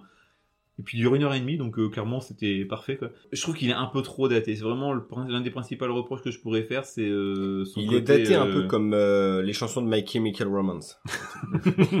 c'est un hommage, c'est un- une référence. Ou même comme Nickelback, carrément. Il est aussi daté que Nickelback. Ah, c'est chaud. Mais ouais, voilà. J'ai pas détesté le film, mais euh, je m'attendais à mieux. Ah, je suis un peu déçu de- d'avoir Parce que choisi tu nous as vendu en disant Bonjour, je suis content de mon choix, je pense que j'ai mes chances. On, Non. a- on est arrivé il y a une heure. Et c'est exactement les mots qu'il a employés. c'est ça, c'est vrai, il a déjà gagné. Il était en train de, il met un strike. Et mais attention. Non, après euh, aussi ouais, en termes de, de personnages et tout ça, ils sont finalement assez détestables les deux parce que Antipathique. ils s'écoutent pas au final parce que euh, ils ont chacun leur euh, point de vue sur l'amour Alors. et euh, ils, ils évoluent pas forcément. Donc euh, Bah, elle, elle évolue finalement parce qu'elle ne croit pas du tout euh, en, au Oui, on l'a- foudre, oui, au et destin, final- etc. Et finalement, c'est c'est elle qui trouvera ça. ouais. euh, Et j'ai fait le calcul, normalement c'est six mois après à la fin de leur relation euh, quand tu fais les calculs avec les jours et tout Ah, ça. T'as pris des notes devant le film. Ouais, J'ai les fait un tableau Excel. Il avait un, un compas, une calculette. Et il faut savoir que euh, l'histoire euh, est une histoire vraie à 75% d'un des deux scénaristes D'accord. à qui lui est arrivé cette histoire-là. Après, Et du coup, la meuf au début qui est citée, euh, Especially Ah, You oui. Bitch, avec le nom de la, c'était Ouais. la fille qui l'avait. Euh, voilà. Donc euh, un film vengeance, un petit peu, on un peut petit dire. peu. C'est Mais voilà. un film cathartique. ah, est-ce que j'en ai pensé? Moi, j'ai bien aimé. Je... C'est de l'analyse. non, j'ai trouvé, je trouvais ça assez, euh, contrairement à Amélie Poulain, là, un peu plus ancré dans le réel, euh, dans Ah oui, le, pour dans le, le coup. cerveau de Joseph Gordon-Levitt, en fait. Euh, notamment ce que, la façon dont c'est retranscrit, après, c'est très fantaisiste et c'est plutôt agréable. Euh, notamment lorsqu'il ressemble, euh, bah, il y a une scène de comédie musicale presque la première fois qu'il couche avec elle, euh, qui est franchement bien faite. Euh, qui, ça peut casse-gueule, un genre de, ce genre de scène, tu, ça peut sortir d'un film, ça peut être catastrophique. Et là, c'est plutôt bien amené. Ça, les petits sorties comme ça, un petit peu fantaisistes dans l'esprit du perso, j'ai trouvé ça, j'ai trouvé ça franchement pas mal. Euh, mais après, très cruel pour un film romantique, euh, il est, il, il est dur, mais après le, le Ouais, mais ça nous est tous arrivé des relations Ouais, ouais. euh, comme ça où euh, t'as le cœur euh, détruit sont, et, qui sont, euh, qui sont, ouais, qui- on va pas dans le même sens. Ou, et que euh, du coup t'as un mélange de euh, ben de déni, de de colère et je trouve que ça c'est quand même plutôt bien retranscrit dans le film aussi. Ouais. Non, si, si, pour le, pour le coup, c'est, c'est, c'est assez réaliste là-dessus. Euh, le personnage de, de Zoé Deschanel, bah, c'est comme ça, hein, mais, mais pas sympathique, du coup, euh, de, lorsque Mm. je vois le film, puisque euh, c'est elle qui piétine un peu le cœur du personnage principal pendant tout, Oui, le, c'est ça, c'est pendant bah, tout du long. Mais c'est bien que ça se passe aussi dans ce sens-là, parce qu'habituellement, on a plutôt euh, tendance Ouais. à voir le, à voir l'inverse. Et, euh, et les filles aussi ça peut être méchant. hein. Ouais, c'est ouais, ça, c'est pas, il avait pas découvert l'Amérique le mec en, en écrivant le scénario quoi. mais bah non, si- sinon le, c'est c'est c'est plutôt bien construit. C'est les les acteurs sont cool, euh, particulièrement Gordon Levitt. Mais je trouve que maintenant ça date un film, un film où Gordon Levitt est la vedette. C'était il y a dix ans. Ouais, Enfin, Gordon Levitt, il a, il est très sympa, hein, mais bon, on a perdu, on l'a perdu un petit peu de vue quoi. Bah, il a fait Robin, il a fait euh... Looper, Looper qui est excellent. Ouais, il est grimé quasiment dix ans en, quand même. Ouais. en Bruce Willis petit à petit pendant le Ça, film. récemment, Et- il a pas fait grand chose. Et puis surtout, Et le- ça, ce qui, ce qui, ce qu'on remarque, ce qui date le film, ce sont les musiques utilisées. Ça va être aussi l'habillement de José Gordon-Levitt qui portait ça. J'ai l'impression qu'il portait ça tout le temps, même euh, en dehors de ses films, à savoir une cravate fine. La cravate fine, ça existe quasiment plus, sous une veste de euh, de, de survêt. un, un Ouais, sweatshirt, euh, un hoodie à capuche. Et ouais, ça c'est quoi ça, Ouais, c'est un artiste. Non, non, c'est pas un artiste des années 2000. quoi. C'est c'est un mec qui fait un boulot de merde. C'est un mec qui, qui écrit Oui, des cartes, euh, des cartes de Ah oui. vœux. Donc, Il, euh, il écrit, c'est vrai que c'est son- sa profession dans le film, il écrit des cartes de vœux. Peut-être pour la Saint-Valentin également. C'est comme dans Oui. Heure. il écrit des cartes de vœux aussi. Ouais, il écrit aussi des cartes. Le... Ah oui euh, Joaquin Phoenix Joaquin Phoenix. Il y a une Ouais. société qui fait ça. Non, Trop mais bien ce film. J'aurais dû choisir ça en fait comme film. Putain, Trop j'aurais tard. carrément eu mes chances. trop tard. Après, moi, je. Je- Non, c'est Heure mon film. Euh, Heure, réalisé par. euh, Spike Jones. la, la, la faiblesse du film, je vois ce que tu veux dire par Michel Gondry, parce que t'as des. euh, Oh, Il y, a, il y a très peu. Enfin, Non, mais t'as. Non, mais c'est cette vibe. hein. Enfin, je sais pas, il y a, il y a un il y a- truc. c'est- euh, c'est- non, il y a un côté en- Sundance en fait- euh, en oui, fait, euh, des années 2000. Quoi. le, film, de- il années il est, 2000. il est, euh, il est pas chapitré, mais presque, parce que t'as le, t'as le nombre de jours qui Oui. apparaît avec des dessins un petit peu en mouvement, un Et petit puis peu tu vois, brouillon. s'il fait beau, c'est que ça se voit bien. S'il fait pas beau, bah. et puis t'as le personnage qui est inséré dans des, dans, parce que lui, il est, il, il Il se voit comme un architecte, donc il dessine la ville, il dessine la ville autour de lui, et donc t'as des petites scènes d'animation, mais c'est vraiment des, mais des, des, des broutilles, quoi, par rapport à la, la Oui, non, du film. ça, vaut pas la maestra de, de Gondry. Mais il y a cette vibe-là, je trouve, même Ouais, dans ouais, la ouais. colorimétrie aussi de l'image. Qui, euh, pareil, c'est- encore une grosse influence de ces années-là. Euh, on est euh, seulement cinq ans après le film qui a euh, Eternal Sunshine of the Spotless Mind, et même encore les travaux qu'il a fait derrière. Donc, euh, on il est y à a- des années-lumière quand même. Oui, pas, mais c'est, il y a- Le film, euh, le film est il y a, il y a pas l'âme de Gondry qui te autour, mais il y a une esthétique Ouais, ça. qui a sans doute été, été amenée par Gondry lui-même. Moi, je trouve que l'esthétique, justement, elle est hyper Sundance fin 2010. Fin 2000, justement, début 2010. T'as vraiment toute une mouvance de films Juno, indé, euh, Juno, tu vois, avec la BO euh, qui pourrait être une compile rock and folk, euh, tu vois, c'est... Ouais, de la pop rock Ouais, indé, c'est euh, ça. vraiment. Bah, on entendait euh, juste euh, tout à l'heure, on entendait The Smiths, euh, une chanson que j'aime beaucoup, et puis Please, Please, Please. Il y a Wolf Mother pour le coup là. Il y a pour, du euh, Wolf Mother. Euh, et il y a. Carla Bruni, quand même. Il y a Carla Bruni. et- Il y a Carla et Bruni. par contre, il y a du... C'est là que ça date un film. et moi, ce qui m'a un moment, un c'était peu cool. énervé, c'est de les mettre un petit peu dans, dans deux personnages qui sont un petit peu élitistes dans leur goût. Euh, Oui, et puis ils sont qui- un peu agaçants. qui a un appart à Los Angeles qui a l'air quand même assez grand, ouais, euh, et qui bosse dans euh, et qui fait Un des cartes de vœux quoi. Euh, Clairement, euh, ils vivent dans un univers. euh, Et, et d'ailleurs, c'est pas évident en fait qu'il est à Los Angeles. C'est parce qu'on te parle un peu d'urbanisme et de d'architecture, Ouais.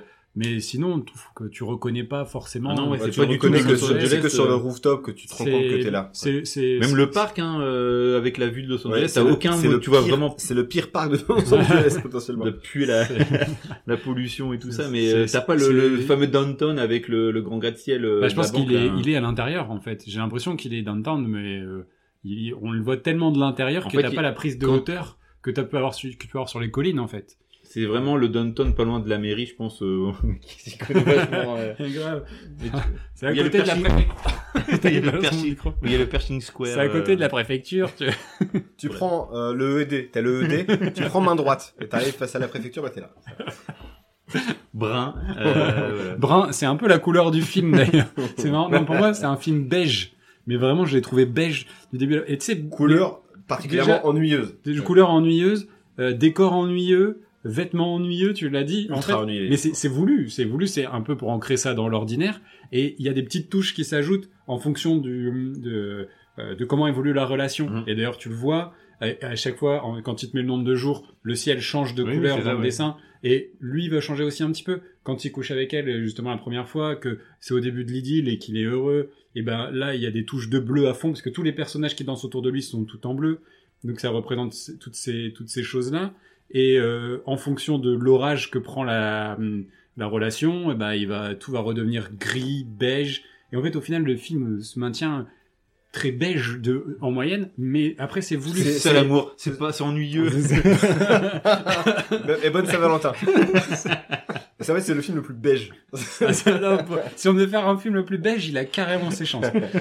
Mais, euh, mais, ça, ça enlève pas les qualités du film. on s'amuse quand même en voyant, je veux dire qu'on s'ennuie pas. On s'ennuie pas. euh, il Bah, a, Il y a ce que il c'est très rythmé, hein, c'est le rythmé. montage me fait il aussi propose que- quand même une histoire un tant soit peu originale et Bah ça oui. il faut vraiment lui reconnaître il a il y a une envie de bien faire même dans la réalisation de il fait des choix artistiques euh, qui peuvent être marqués et datés maintenant mais il fait ces choix là et il a- et il faut lui reconnaître et, euh, et tu le ressens quand tu regardes le film et le film n'est pas déplaisant euh, très- Non, le problème, c'est que là. euh, quand tu le revois euh, 15 ans plus tard, tu, tu te rends compte de ses faiblesses. Mais je pense que à l'époque, Il, passait. quoi. Ah, Mais c'était carrément dans l'air du temps. Oui, c'est ça. C'est Ouais. toujours le, le- le- mais c'est pareil, c'est toujours le, le, le pari de s'ancrer trop dans le présent. Mais en même temps, c'est normal, c'est ce qui fait après, le, avec, avec du recul, le charme des films. Mm. Euh, le, le, le, le, le- le coût des vêtements, c'est vrai que c'est une des rares fois où je me rends compte maintenant qu'en 2010, ah ouais, ça existait quoi. ça existait les mecs qui mettent des, des cravates sous un hoodie quoi. Mais euh, ouais, c'est marrant du coup de voir ça. On pourra dire à nos Ouais. enfants, putain ouais, c'est vrai qu'on faisait ça. Enfin pas moi, hein, mais euh, Peut-être ça reviendra, tu sais. des t-shirts, tu sais, avec la cravate imprimée. Ça aussi, pareil, c'est très 2008, ça, ça existe plus. Ça. Ouais. Le t-shirt vodka euh, Connecting People. Alors ça, c'est 2002, ça. Et puis c'est gros beauf camping, hein. Ouais. Connecting Popol. Fuck yeah. Alors, on s'en souvient bien. Je l'avais pas, hein, je l'avais pas. hein. C'est un pote. C'est un, c'est un mec qui m'a dit, un, un oncle d'un copain. là. Si tu veux tout savoir, lui, il avait un t-shirt Monsieur à la barre, et moi Oh. j'avais un t-shirt Tac Tac. C'est pour te dire le, le niveau des mecs euh, à 15-16 ans. Et je faisais pas le même parce qu'il était trop jaune, mon. il était fort jaune. Ouais, Ah, voilà, quoi. C'était la, c'était la mode à l'époque. Ah ouais, tu l'as pas Oh. encore fait. Le c'est toi qui le dis. Ouais, ouais. Abraham Simpson. Après, le, la- la- le lien entre les deux fonctionne plutôt bien quand même. Ouais, dans ouais, les la chimie, euh, ouais. La chimie, quand, au moment où ça marche très bien, ça, ça fonctionne Et bien. j'ai une- ouais, tu sais pourquoi euh, En poule au-dessus de ta tête. Ouais. euh, pourquoi le la couleur beige? Ouais. Attention, une blague Non non non non. C'était pour faire ressortir les yeux de Zoé Deschanel. Ah, c'est voulu ça? Il y avait un truc euh, ouais. Ok. aussi, un- Oh, ça me semble inventé. Ça arrive un petit peu tard. C'est anecdote inventée selon moi. Ah, si, si, Moi, je, Si je l'ai vu euh, dans sur les internets. Dans... je l'ai vu, euh, dans je l'ai vu dans, je l'ai vu dans une émission. Ok, d'accord. Très vague le truc en plus. Si sur euh, IMDb, euh, j'ai trouvé ça. Un site là de cinéma. ok. Cinéma.fr. Org. ok. Voilà, je pense euh, qu'on a fait le tour de de la question. 500 jours ensemble. Ouais. C'est pas déplaisant, mais Non, ouais. Mais c'est beige. mais C'est très beige. non, mais le problème c'est que ouais, tu le revois 10 ans après et c'est daté quoi. Ça a pris un petit, un petit Si coup tu le revois trois. 14 ans après. 14, oui, j'ai dit 15 ans plus. Bon, euh, Oh, des années. oh. Mais plus après. Hein. Euh, 2000 quoi? 2011 2009. 2009, ah oui déjà. Oula. Ouais, ouais, ouais, avec le temps passe vite. hein. Alors, le film suivant, il s'agit euh, de La forme de l'eau de Guillermo del Toro, sorti en 2017. Film euh, avec un énorme succès euh, du Mexicain Guillermo del Toro. Donc, euh, Guillermo del Toro en quelques mots, donc euh, né à Guadalajara. Voilà, je voulais juste faire vous faire profiter de mon euh, de mon accent. Attends, on va demander à notre notre euh, notre ami Alex Bah savoir ouais, si. euh, euh. Ah, que- est-ce que c'est bien prononcé? Je ne pense pas. Non, mais j'ai fait. On, on s'excuse pour ses oreilles. Oui, c'est ça, sa, femme est mexicaine en plus. Oui. Donc euh, Oui, lui, euh, rien à voir. non non rien à voir. Lui il vient de sont Plan- pas à grand-chose. Plan Juan, sans doute. un bled comme ça. Ah, Donc voilà, euh, réalisateur mexicain qui a débuté euh, très tôt puisque il a commencé en fait par être euh, par travailler dans le maquillage, euh, maquillage effets spéciaux. Euh, il avait comme euh, comme tuteur entre guillemets tuteur de stage euh, Dick Smith qui était le maquilleur notamment sur l'Exorcist ou sur Little Big Man. Euh, donc c'est par par ce biais-là qu'il entre dans, dans dans le cinéma. Il réalise ses premiers courts métrages dès l'âge de 20-21 ans, donc en, en 8 mm pour la pour la plupart. Euh, avant de, du coup d'en- d'entamer sur du long métrage avec un film comme Chronos, avec notamment Ron Perlman qui deviendra l'un de ses acteurs fétiches. Euh, il réalisera plus tard en 97 Mimic, Mimic. Mimic, Il a eu son petit succès. Mimic Mati. Mimic Mati. Euh, Blade 2 avec euh, avec notre ami Wesley Snipes. Ouais. Euh, les deux premiers Hellboy. De, de très bons Hellboy un peu par rapport à celui de, avec David Harbour. Je l'ai pas vu. Et Non. je pense que... Bon. Moi je l'ai vu moi. Ouais. C'est vraiment Euh, compliqué ou pas? Ouais, c'est Après, compliqué. le problème, c'est que tu passes, plus rien à derrière, voir. tu passes derrière euh, Del Toro et... Ouais. Donc c'est- un réalisateur voilà, c'est pour euh, pour toi Aurel c'est c'est parfait, c'est un gars c'est c'est Oui, un c'est un aficionado du, du genre. C'est quand même incroyable que ça soit Pierre qui parle de Guillermo. Ah oui, c'est moi, non, mais je lui ai laissé, là. Je... C'est c'est moi qui ai fait ce choix là. Euh, Nos auditeurs vont être décontenancés. Il a aussi- Perdu. il C'est a moi aussi- qui ai pris un film français. Non, mais c'est n'importe quoi. Il a aussi réalisé des films plus euh, plus intimistes comme la- le labyrinthe de Pan. Euh, bien dark celui-ci, Ouais. euh, qui se passe pendant le, le franquisme, euh, mais qui n'oublie pas aussi l'aspect un petit peu fantastique. Bref, voilà, c'est euh, Pacific Rim, très intimiste aussi. Pacific Rim. Pacific, Pacific C'est Rim, un très bon film. J'adore Pacific. Pacific Rim. Crimson Peak et euh, donc euh. La forme de l'eau, Pinocchio. Pinocchio et récemment, tu l'avais tu Nightmare l'avais Alley, recommandé oui. Boulevard euh, Nightmare Alley, euh, ouais. avec, Qui est sur Canal, là, je- j'ai qui, vu. est- qui est sur Canal. Alors euh, donc le film est sorti du coup en 2017. Euh, au Déjà. cast, on retrouve euh, Sally Hawkins. Donc euh, pour le coup, c'était vraiment une, un, une actrice de second rôle, notamment chez Woody Allen. On, on la connaissait pas beaucoup cette actrice-là. Euh, Tu sais pourquoi il l'a choisi Ouais, parce qu'il a rencontré au Golden Globe en 2014. Elle était ivre caisse et euh, il s'est rappelé d'elle. Et C'est parfait, ce personnage est parfait pour. Ah non, moi j'avais pas ça comme Non, c'est c'est Guillermo del Toro Chacun qui sa le dit. version. Il- Quoi, Mais j- Alors que c'était- lui, il connaît Michel, son concierge, et il lui a dit autre chose. Non, c'était qu'en fait, il voulait euh, retranscrire le charme euh, sensuel qu'elle avait, euh, qu'elle pouvait avoir, malgré le fait qu'elle soit pas forcément une bimbo et tout ça. Ouais, non, Bah, ça, on en parlera, mais je pense que c'est la très grande force du film. Bah oui, c'est ça. C'est ça. Euh, Doug Jones, qui est aussi un habitué hein, des, euh, des créatures euh, designées par, euh, par Del Toro euh, lui-même, euh, notamment dans, bah, il joue dans, dans Hellboy. Il joue aussi, alors c'est dans un film français de Johann Sfar, euh, Gainsbourg vie héroïque. Il joue l'alter ego de Gainsbourg, donc euh, le géant, le géant juif. Je sais pas si ça vous. Oui, oui. Ah bah, c'est Doug Jones qui, euh, C'est qui vrai qu'il a un physique euh, très particulier. Ouais, c'est un acteur qui fait plus de 2 mètres, qui est longiligne des bras. Il, il peut se gratter les pieds euh, sans se baisser. non mais c'est pour ça que c'est, le, le fait, le fait qu'il joue des créatures, c'est parfait. Et puis c'est, Ouais. c'est quelqu'un d'une souplesse incroyable. C'est fou, du coup, on voit jamais sa gueule, quoi. Il est toujours euh, grimé. C'est ça. Et il y a euh, donc aussi dans le rôle du méchant, C'est c'est peut-être un. Daft Punk. C'est peut-être un Daft Punk sans son casque. Euh, Michael Shannon, évidemment, habitué Ah ouais. quand même au rôle sombre. euh, des, euh, Il y a vraiment, il y a une tête aussi à faire des rôles comme ça, quoi. ce parfait aussi. acteur qu'on peut voir dans Midnight Special, de- dans, dans Mud, souvent dans les rôles quand même de, de- d'antagonistes. Dans, Man- dans Man of Steel, Dans Man of Steel. Oui, qui fait le Zaro, non. euh, Zorg. le colonel Zorg. Xandar le Devin. Non, c'est pas ça. Non, c'est un autre film. Zoom, zoom, zoom. enfin, Euh, c'est un Z, hein. Euh, Richard Jenkins, qui est un acteur de second rôle que j'aime beaucoup, qui joue là le meilleur ami de l'actrice du personnage principal, euh, qu'on a pu voir notamment dans le père de Will, euh, qui joue le rôle du père de Will Ferrell et John C. Reilly dans euh, Frangin euh, malgré. Frangin malgré eux, qui se fait euh, terriblement malmener. Euh, Octavia Spencer, euh, là qui, euh, qui joue qui joue Zelda dans le film, et Michael Stuhlbarg, voilà qui, euh, qui a un second rôle habitué également chez, chez, chez les frères Cohen. J'adore le, l'acteur, c'est le dernier, c'est, euh, Michael Stuhlbarg qui fait le scientifique. Ouais. Dimitri. Ouais. J'adore ce, Alors il joue le, il y a une tête vraiment atypique. Il joue dans le, dans la série euh, Dopsic que j'avais déjà recommandé à l'époque, ouais. euh, qui fait le rôle du euh, PDG de la boîte euh, qui fait des, des, des médicaments sous opiacés. Il y a une, vraiment une tête aussi particulière et je l'avais, on l'avait découvert dans Men in Black 2 euh, ou Men in Black 2 ou 3, je sais plus. Enfin dans un Men in Black et il avait m'avait déjà sa tête m'avait déjà marqué ouais. et à chaque fois c'est vraiment les- la tête de second rôle Et, aussi. mais c'est euh, souvent un gentil, un mec avec du cœur. C'est-à-dire que dans, ouais, pas dans il, Dopsic. Hein. il joue, il joue le, il joue le père de Timothée Chalamet notamment euh, Ah, dans, ah. Fernandel. dans le film avec euh, Fernandez, Don Camillo et, et les hommes Ventouze. Voilà. Euh... non, euh... On l'embrasse Timothée Chalamet, hein, euh, on n'a rien contre lui. on parlait tout à l'heure des budgets des films. Euh, le budget est se- seulement de 19 millions de dollars. C'est ultra fait par rapport à ce qu'on voit à l'écran, je trouve. Ouais. C'est juste 45 de moins qu'Astérix et Obélix, euh, le dernier là. Euh, c'est facile. Ouais, maintenant de- même même euh, Jeux- Olympiques, c'était aussi 70 millions d'euros. C'est ça. Oui, mais il paye les, les guests. Ouais, c'est ça. Donc, le film a, a remporté énormément de récompenses, un petit peu à l'instar de, d'Amélie Poulain, quatre Oscars, dont celui du meilleur film, euh, et puis le Lion, le Lion d'or à la Mostra de Venise. Mm. Donc, c'est quand même un strike pour C'est notre un ami peu embêtant d'avoir gagné un lion euh, à une cérémonie, ça peut être un peu dangereux. Ah mais excellent, c'est pertinent en plus. Il aurait pu gagner un ours. Alors là, on parlait tout à l'heure de Sally Hawkins qui a été choisi euh, parce que euh, euh, il voulait aller à, donc, à l'encontre des, des critères de beauté euh, classiques dans ce type de dans ce type de romance. faut savoir aussi que le rôle de Richard Jenkins était d'abord euh, confié, enfin à l'origine dans l'esprit de Del Toro, à Ian McKellen. Pamela Anderson. Euh, Ian McKellen, Gandalf, Ah oui. Gandalf. Euh, Magneto. Euh, Magneto Serge, euh, voilà, qui est qui, qui est, qui est, euh, du coup à, à la ville lui-même homosexuel et euh, comme le personnage principal du film, euh, c'est- c'était euh, notamment l'une des raisons. Alors c'est pas forcément la meilleure raison. Del Toro, il va falloir que tu t'ouvres un petit peu. Pas très woke, hein.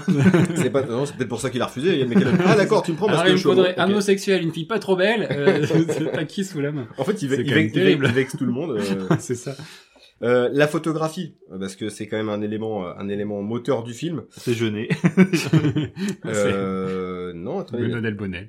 Euh, attendez, je, je, je suis plus. Euh, la photo, je l'avais tout à l'heure. Oh pardon, la, la direction euh, donc de la photographie qui est très importante dans le film est, est signée Dan Lostsen, qui est un habitué, euh, qui travaille beaucoup avec euh, avec Guillermo del Toro depuis euh, depuis Mimic en fait.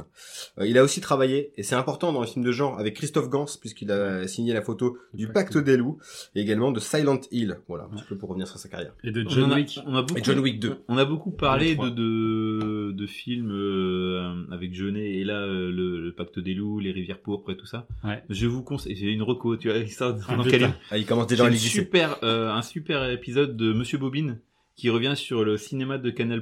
Ah oui, Euh, deux heures et demie, incroyable. Ouais, ouais. Une heure, euh, une heure et quart. Non, il y a un épisode long. super long de 3 heures. hein. Ouais, Ah, bah, moi j'ai vu la version condensée d'une heure et quart euh, sur YouTube. Ah et, ouais, non, c'est euh, quasiment, ouais, c'est quasiment, quasiment trois trois heures. heures. ouais. Et du coup, super intéressant qui revient Ouais. sur la sur euh, comment euh, Canal est rentré dans le cinéma et euh, toute cette période 2000 euh, avec euh, les Ah. nouveaux talents, euh, Christophe Gans, euh, tout ça. Et Avec, Ouais, euh, ils ont financé beaucoup de films de Ouais. genre, justement le, Ouais, French, euh, French Fryer, qu'ils Ouais. appelaient ça. ouais. donc voilà, la reco, euh, Monsieur Bobine, Ah ouais, euh, cinéma de Canal+. à voir, c'est incroyable. Ouais. Euh, Enfin, Reco euh, général, hein, Monsieur Bobine, c'est excellent. ensuite, la musique C'est du autre film. chose que nous. C'est autre chose que nous, c'est sûr. Il y a du travail. Ensuite, la musique du film, c'est important aussi. C'est euh, Alexandre Desplat, les Fran- euh, le français Alexandre Desplat, donc Mhm. euh, qui a notamment signé les musiques pour les films de, de Jacques Audiard et Fincher, euh, notamment Benjamin Button, et qui pour The Shape of Water récupère du coup l'Oscar de la, de la- de la meilleure euh, la meilleure bande originale. Euh, alors petit euh, problème à la, à la suite de la sortie du film, des voix sont élevées, notamment celle de Jean-Pierre Jeunet, pour crier au scandale, au plagiat, euh, notamment sur la colorimétrie, sur euh, l'imagerie, qui est quand même, faut le dire, cousine, très proche, très jeunesque, euh, et euh, Moi, ça m'a pas choqué plus que ça. notamment sur la à première partie qui fait penser à. Amélie Poulain, Tout le début. complètement Amélie Poulain. Elle a quand même un voisin plus âgé qui fait de la peinture. Elle, euh, elle est seule dans un appartement où tout est un peu vert. Euh, Il y a quand même, elle a une coupe de cheveux qui fait Il y a- beaucoup penser. Il y a au aussi beaucoup d'appels à la, à, la, à, la, à la cité des enfants perdus sur les décors, notamment dans la Ouais. euh, dans l'endroit où se trouve la, la Bah, moi, je suis, plutôt dans un autre délire. aquatique à la délicatesse. C'est que euh, à ce moment-là, dans les années de fin 2010, euh, il devait réaliser le film Bioshock euh, Guillermo del Toro. Donc Bioshock, Ah, pour je ceux qui d'accord. savent pas, c'est un, un jeu vidéo qui se passe euh, dans une cité euh, un peu art déco euh, souterraine, aquatique. euh, aqua- euh, aquatique pardon. Et euh, t'as tout cet univers aussi de le, le, le, le jeu vidéo un peu verdâtre aussi. Ouais, euh, ouais, c'est- ouais. Là, c'est le côté ouais, rétro, et je trouve, moi- de, de rouillé d'algues. Ouais, Un petit peu. rétro, ré- un peu Et- rétro-futuriste. Et moi, c'est Ouais, c'est surtout ça qui m'a marqué, c'est qu'il y a vraiment, je pense qu'il y a des, des éléments euh, de, Oui, de, tout à de production design qui a été fait. qu'il a, qu'il a recyclé ces éléments. euh, Ouais, ouais, c'est vrai, ça se ressent énormément Mais- euh, dans le, le, le, le Bah, le complexe côté- dans lequel il travaille. ouais. euh, et le côté de l'eau et tout ça, ça dans- Ouais. dans Bioshock, ça sointait. Et là, ça sointe quand il est dans le dans les sous-sols. Mais Et- même, même s'il en fait ils ont rien pour étayer le fait que ce soit un plagiat. En fait, Jeunet réclamait simplement d'être cité ou d'être remercié bah, parce qu'il trouve que les emprunts sont très lourds et notamment également sur les thèmes musicaux parce qu'Alexandre Desplat euh, se calque presque. Alors lui, Desplat s'est défendu en disant qu'il qu'il citait plutôt Georges Delerue, mais les thèmes font penser aussi à du Yann a- hein. bah, Ouais. il y, a, y a de l'accordéon en fait. Il y a de la- aussi. Ouais, bah c'est ça. C'est le. c'est- Et il y c'est a pas le monopole d'accordéon au Tiersen, il va se calmer. Et puis il y a aussi cet, cet aspect aussi sensoriel, voilà, sur le. Euh, Bah, euh, bah oui, parce que le, le personnage principal ne peut pas parler, elle, elle est muette, elle n'est pas sourde, elle est, elle, elle, euh, elle est muette. c'est la famille euh, Bélier, mais en. Mais et du coup, euh, elle, elle ne peut pas s'exprimer, donc elle s'exprime de de- de d'autres manières. Et il y a énormément de travail sur le sur les sens dans le dans le film, c'est hyper important. Et ce qui donne, euh, parce que l'histoire, c'est quand même, tu l'as pas encore dit d'ailleurs, l'histoire. Tu l'as pas Ah bah je peux vous raconter un petit peu en mais, quelques mots. euh, mais, mais le toucher est très important dans, dans le film. Et aussi, il faut dire que le film s'inspire beaucoup de, de- des, des créatures, notamment c'était la La créature, créature du, du lagon noir. du- du lagon noir. Euh, Donc, euh, lac noir. ouais. moi, je me souviens surtout euh, des flippers à l'effigie de, ce, de, ce, de ces films-là. Voilà, c'est des, des, des vieux monstres des années 50-60. Alors, petit résumé condensé du film. Donc, l'action se situe en pleine guerre froide dans la, dans la belle ville de Baltimore, euh, où Elisa Esposito, une jeune femme muette qui travaille en qualité de femme de ménage dans un laboratoire gouvernemental top secret. Elle va être témoin de l'arrivée d'une créature récemment capturée qui est censée être étudiée par les scientifiques du labo. La créature est mi-homme, mi-poisson. Serait-ce Croustibat Ça, on verra peut-être que non. Elle va petit à petit tisser des liens et tomber amoureuse de cet humanoïde. Cette passion va-t-elle leur attirer les ennuis? Oui. La réponse est oui. Voilà. Euh, je- pas de suspense là-dessus. Ouais. Euh, Très bien voilà. résumé. Qu'est-ce que j'en ai pensé euh, euh, D'une fluidité folle? On s'attache très très vite au, au personnage. Euh, la façon dont, dont elle est présentée, Sally Hawkins, je trouve qu'elle est, elle, elle est touchante et d'entrée, t'es, t'es, t'es assez, t'es à ses côtés. Carrément. Le, la créature, elle met un petit peu de temps à arriver, euh, en tout cas à se, à, à se dévoiler tel Ouais. que. parce qu'on- Il n'y a on- pas un côté grandiloquent, au final, elle apparaît euh, C'est dans pas- le sas, c'est mais il n'y a pas un côté waouh, Ouais, enfin, ouais. elle apparaît... Non, elle ok. est pas spectaculaire. Alors, C'est euh, pas voulu présenter ouais. de manière spectaculaire. Oui, parce que c'est c'est une pas- créature humanoïde. Voilà. Simplement, Il voulait pas trop la magnifier, au final, les euh, yeux dans l'autre sens. C'est un peu. c'est ça. C'est- un peu son, son truc à lui. Mais ouais, non, c'est. Euh... Elle a une top cachée aussi. enfin. Et le. oui, il a une top cachée. Il y a le geste de- du cocon qui s'ouvre, effectivement. C'est vrai parce qu'il y a du sexe dans le film, faut le dire. Et ça, c'est Oui, et surprenant. c'est- C'est c'est très cru, enfin cru. euh, Beau aussi, c'est enfin... pas euh, justement ouais. C'est je veux dire, il, il prend pas de pincettes pour parler de certaines choses. Oui, parce qu'en fait, ouais, elle, euh, elle a aussi une rapport particulier avec l'eau, là. Oui, tu peux le, tu peux le dire. c'est ton domaine. Vas-y. Bah non, mais dès le début du film, ça commence, elle, elle se met nue dans le bain et elle se, se masturbe, mais c'est aussi, c'est pas, comme tu dis, c'est pas cru, c'est juste, bon bah voilà, c'est, ça la définit aussi en tant que femme seule, mais qui sait se faire plaisir et, et voilà, enfin, elle a quand même, elle a le droit aussi, c'est pas parce qu'elle est muette que, pas le droit de... je veux pas le rapport. mais- Non, mais ça, Eh, on a le droit d'être, on peut être muet, se branler, oh Dans quel monde on vit, là? Des gens beaucoup de gueule, fermés, là. Beaucoup de gueule d'Alex. c'est bien, tu l'as bien défendu. euh, non, après, Ça pour dire quoi? non, mais de rapport avec l'eau et que justement elle est présentée de, enfin, de, ma- tout- il y a pas de, il Elle est pas hyper sexualisée, mais... il y a pas de euh, filtre. Mais euh, mais on te la, en fait dès le début du film on te la présente nue Ah oui, des, Sans- de, deux minutes du film. quoi. et, et sans chercher à en faire un côté. euh, En fait, c'est simplement te montrer des- c'est qu'il y a quelque chose de naturel, il y a quelque chose de euh, du, je dis du de sensoriel aussi, de euh, tout tout passe. Enfin, c'est à la fois très humain et c'est là où ça rejoint un petit peu aussi le Amélie, tu vois, et euh, et, et en même temps fantastique. Et, et enfin l'alchimie, mais je te laisse continuer parce que mais c'est, c'est un film aussi très, euh, très cinéphile. Donc, il y a énormément de références à un cinéma qui a, qui a bercé l'enfance de Del Toro. Euh, D'ailleurs, le personnage principal vit au-dessus d'un cinéma et on va voir que c'est très important parce que Mm. les, les personnages vont faire des allers-retours auprès de ce cinéma qui s'appelle L'Orphée. Faut aussi savoir que le film, en fait, euh, est, est- est- c'est beaucoup inspiré de, du film de, de Jean Cocteau, donc La Belle et la Bête, et euh, qui a également signé le film Orphée. Et le, le cinéma s'appelle également comme ça, donc il y a des, des, des gros clins d'œil euh, cinéphiliques euh, il a, glissés il a ici et là par Toro. français. Hein. Ouais, ouais, Bah, quand il il fait un cité. truc, euh... ah non, c'est dans, on en a pas parlé dans 500 jours ensemble. Euh, quand il fait du euh, du simili Godard. Euh... Ah oui, oui. ouais. Ouais. Et du coup, je confonds. euh, mais il y a pas ça dans. Bref. Mais si, ouais, il y a une scène comme ça dans les films, on en parlera après en, en réel, parce que Ouais. c'est, vrai que j'ai Il, complètement il y oublié. a, il y a toujours, d'ailleurs, dans les trois films, une scène fantaisiste, une scène de. euh, Ouais. bah, Amélie Poulain, c'est un peu diffus pendant tout le film, mais euh, dans 500 jours ensemble, il se met à chanter, à danser avec des gens qu'il connaît pas. Mhm. Et il y a le même type de scène où elle se met à danser toute seule euh, dans le dans, Oui. dans Shape of Water. C'est. Quand elle Très- tombe amoureuse, amoureux, quand elle Ouais. tombe amoureuse. euh, Il ce côté euh, où tu tu te tran- transportais dans un autre monde, euh, c'est ce qui représente euh, la- l'amour à chaque fois. C'est Ouais, hein, bah, c'est c'est, très beau là. et puis donc c'est, de, c'est, c'est, c'est un peu deux monstres en gros de, qui, qui, qui se rencontrent et qui vont s'aimer puisqu'ils sont, ils sont tous les deux un petit, un petit peu Pas mis à... de freak au en banc, au banc, bah, Oui, mais oui, il- mais ça, mais, Ah, Del Toro, pour le coup, il a un amour des freaks qui est. ça, bah, c'est des, gens qui sont, qui sont au banc de la société. Mm. Euh, l'un parce que c'est une créature qui, euh, qui effraie tout le monde et puis euh, l'autre puisqu'elle est, elle est, C'est- elle est, C'était elle est en- c'était déjà elle hyper, euh, hyper flagrant dans Hellboy. Ouais. Et dans Hellboy, Hellboy 2 notamment, euh, où il y a une, un- toute une, une ménagerie de monstres incroyable. C'est. Là, ouais, ça, c'est la cohabitation des, des freaks humains et des, et des, et des véritables freaks. Donc, euh, pour le coup, j'ai trouvé ça très beau visuellement. La, la musique, même si ça fait penser beaucoup à Tiersen dans ce que tu penses, ce que dit Ouais, Jeunet. ça- Mais pas tout au long du film. Non, pas tout au long, il y a quand même des Ça- Ça variations. m'a pas plus. euh, Moi, j'ai trouvé le, le film par contre très euh, très dense en termes de ce qu'il voulait raconter. Il, Ça il est pas, parle. euh, beige, le film, là. Il est pas beige. Non, il est vert, vert et bleu Vert et rouge. et rouge. Est jaune. du coup, encore les quatre couleurs. Et quadricolore. Quadricolore. Elle dédicace à Bruno Vandelli, quand même. Et euh, non, le, le film, c'est quand même un film qui parle de guerre froide, qui parle d'espionnage, un film euh, pas de braquage, mais en tout cas de faire sortir Des- quelque des- chose de- euh, des- D'exfiltration. d'exfiltration, un film d'amour. Donc ça, ça raconte beaucoup beaucoup de choses et euh, aussi euh, le prisme de de cette Amérique là qui est euh, très euh, sur le, le, le côté euh, matérialiste et euh, avec la voiture de La Cadillac, euh, la Cadillac de de- Michael Shannon. ouais.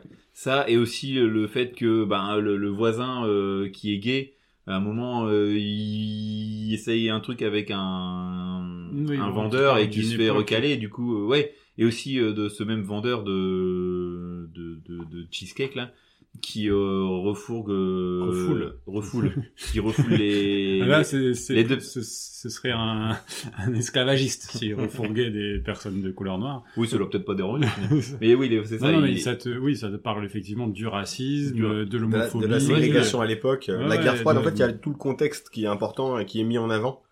Pour... Et, Et de la- euh, en fait, de la culture de la différence. c'est ça il en fallait fait c'est ça rentrer c'est- dans un moule.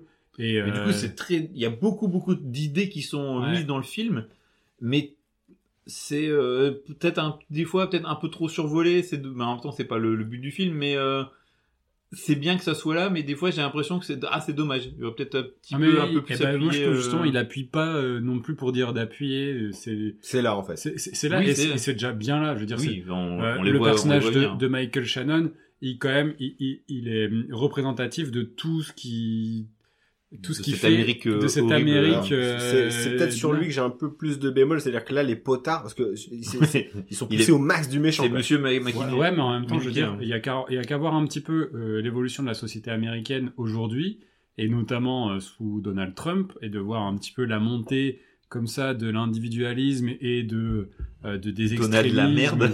Ah non, mais- cadeau, crotte de nez dans ta- dans ta face. Merde, tu peux y aller là. Et, et tu te dis, bah, on a déjà vécu, on vit encore ça aujourd'hui avec un, il y a quand même un, un relan dégueulasse de tous ces, tous ces, tous ces rejets-là de l'autre et de la différence qui revient avec les réseaux sociaux où tout le monde, n'importe quel connard peut s'exprimer pour dire euh, des, Mm. des choses comme ça. Et en fait, là, tu ramènes à une époque où en fait c'était quasiment institutionnel. C'est-à-dire que la ségrégation, c'était là, euh, euh, ils pouvaient pas s'asseoir où ils voulaient, euh, et t'avais vraiment l'homosexualité était vue comme une déviance. Donc en fait, euh, finalement, ils poussent même pas les potards. Oui, C'est-à-dire déjà là, représentent ce, ce que ce qu'était. Enfin, c'est quand même un méchant qui se balade constamment avec une énorme matraque, qui lit un bouquin de la pensée positive.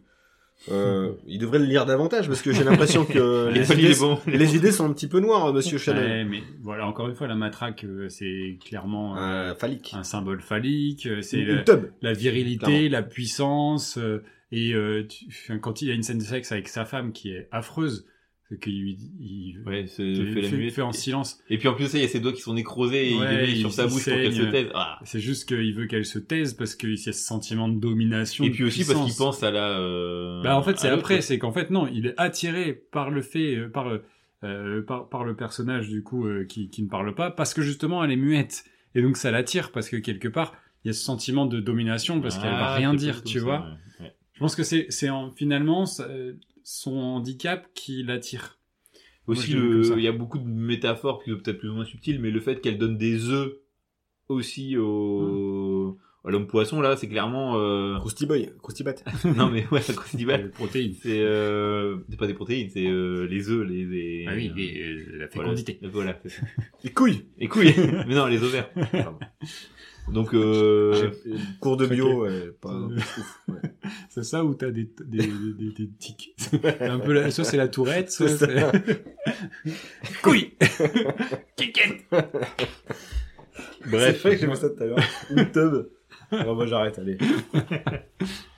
Non mais il y a énormément de thématiques qui sont abordées Ouais. dans le film. et Ouais, qui c'est sont- c'est un podcast euh, de, de, Ah oui, je pense entier sur qu'on ce film. pourrait euh, dédier énormément, l'étudier encore en, en plus en profondeur. Et, euh, et ce côté différence qui rapproche, en fait, finalement, les personnages sont hyper similaires. Et, c'est, il, insiste énormément là-dessus. Tu l'as dit, elle prend son plaisir dans l'eau. euh, elle a ce rapport avec l'eau. Elle a, euh, du coup, on apprend qu'en fait, elle a été opérée. Enfin, elle a, elle a subi quelque chose en étant jeune où on lui a fait trois cicatrices dans en, le cou. en fait, elle a, elle a trois traits de, de cicatrices dans le cou et en fait, on lui a abîmé euh, les cordes vocales. C'est quand même déjà mieux que dans Waterworld où euh, l'autre il a des bronchies derrière les oreilles. Là, c'est quand même déjà un peu plus crédible d'avoir ça dans le cou. C'est de l'évolution Ouais. dans Waterworld. Il a des ouïes C'est la Non mais et voilà, en fait, c'est clairement, c'est ce qui la rapproche physiquement de la créature euh, aquatique qu'elle trouve en Notamment face, pour qui- la fin. euh, Oui, Ça aide aussi. notamment. Et euh, enfin, je trouve qu'il y a énormément de, du coup, à l'image, ça rend énormément de belles scènes Mm. quand euh, elle inonde, ce qui est une scène complètement improbable. Elle inonde sa salle de bain. C'est un peu le casseur flotteur aussi. Hein, c'est ça. Ouais, c'est Marv et son pote avec son passé qui ont. euh, Euh, elle inonde la salle de bain du coup pour et puis euh, c'est là où et ils se découvrent Moi, de je manière pense charnée, après, tu vois. Les infiltrations d'eau et tout. Oh là le là. parquet, t'es bon à tout Euh, changer. Il en, fait des murs. il en cauchemarde. J'étais pas bien sur cette scène. Mais comment Ouais. ils vont faire? Comment ils vont nettoyer? Et je trouve ça. Elle a pas de sous en plus, comment ça, elle a pas d'argent. Ça va leur faire un prêt. Ils et vivront euh, la banque va pas vouloir parce qu'elle est vite, ils vont pas comprendre. Enfin, T'es sorti du film comme ça. Ils vivront d'amour et d'eau fraîche, tu vois, c'est pour le coup. Et euh, mais justement la scène euh, quand où commence à avoir un rapport charnel qui passe beaucoup par le toucher et je trouve que c'est enfin c'est extrêmement beau. euh, les personnages sont sont sublimes et elle elle aussi. On parlait du code couleur qui euh, qui, qui arrive progressivement dans 500 jours ensemble dans la forme de l'eau. Euh, plus elle avance dans sa relation avec ce personnage-là, plus elle va se barder de rouge. Ses chaussures vont devenir rouges, son Mm. manteau, son, son chapeau.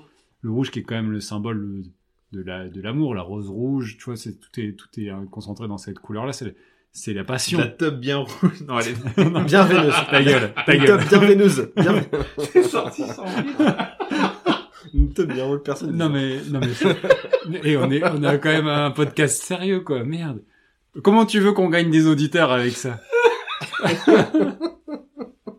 Merci, je te parle de passion. On a un épisode Saint-Valentin. Saint-Valentin. Ah ouais, bonne Saint-Valentin. Ouais, Pour ceux vraiment, profitez. hein. Écoutez ça avec euh, votre compagne euh, ou votre compagnon. Là, je pense qu'ils ont craché leur. euh, ouais. On va lancer un recrutement. Non, mais voilà. Enfin, je, je, je pourrais parler longtemps de, de, de ce film-là et du mien parce que je trouve que ils ont énormément de points euh, en commun et en même temps, enfin, mine de rien, ça reste un film fantastique. Il y a du gore, il y a du sang aussi. Il y a, Il y a quand un même chat. un chat qui se fait bouffer la tête. étauter. mais euh, c'est ça, il Et va ça- franco ça, là-dessus. ça, pareil, c'est fort parce que la, la- la créature, on la juge jamais. Et lorsqu'elle commet acte, bah, c'est juste euh, une créature qui veut manger. C'est une Il créature mange un chat. La, la réaction de, du propriétaire, euh, Elle est du clean. Il Ouais. bah ouais, en même temps c'est un être. Moi, par euh, contre, il fait ça coup de balai dehors. Et Croustibat, tu, tu, tu prends tes clics et tes claques et tu te casses. Il mange mon chat, l'autre. T'imagines, il mange fusée. Et il mange fusée, mais je le, je le dé... bah, il est grand quand même, il est costaud. Je lui dis, bah, si vous voulez, vous pouvez sortir, s'il vous plaît. Par contre, il pourrait faire des trucs avec tes cheveux aussi. ah oui, il pourrait, il pourrait me replan- re- replanter au niveau des golfs des vaches. Parce qu'il a le pouvoir aussi de cicatriser et de Ouais. faire repousser les cheveux. Il considère que c'est peut-être un dieu, euh, Ouais. en tout cas quand ils l'ont retiré de, de son, sa rivière en Amazonie. Et tu sais, il pourrait te mettre Ouais. ta- la main sur le haut du crâne, hein, Ouais, sur la tonsure de moine. hein. non mais attends, ouais, oh. Chacun, Crotte de nez, crotte de nez. Hein. Ouais. écoute, on a passé un cap dans nos âges chacun et on, on commence à perdre quelque part. On vieillit. Voilà, c'est tout. Sinon, euh, que dire d'autre à part que c'est sublime. C'est, beau, c'est... Beau à l'image. C'est par... là, moi, je, je suis pas un grand fan d'Alexandre Desplat de manière générale. Je C'est un peu pas- plat. euh, Non mais je suis un peu d'accord. Je trouve que c'est pas c'est pas un compositeur que que j'apprécie énormément. Il est pas marquant, il a pas de thème marquant. Oui. Non. Là, c'est pas James Newton C'est- Howard, ou Howard Shore. Polidoris, quoi, tu vois. Mais c'est, mais là, le thème est très beau, il reste en tête aussi, et euh, je, enfin, moi, j'ai- j'ai- j'aime beaucoup. Euh, et euh, enfin voilà. En, en fait, ça, il arrive à, à, à, à- à rendre, à donner une ambiance, comme dans Benjamin Button, il avait réussi ce, ce pari-là. Des thèmes qu'on peut parfois un petit peu Oui. raccorder. Ouais, c'est pas la musique qui m'a euh, transcendé. Euh, ou quand même, le thème marqué. principal est, Ouais, tu vois, je serais capable de. est super beau. Quoi.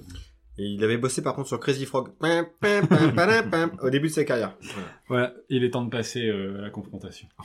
sur ça. Let's get ready to rumble! Je pense qu'on est trop long. Non ouais, peut-être qu'on a fait trop long sur la presse.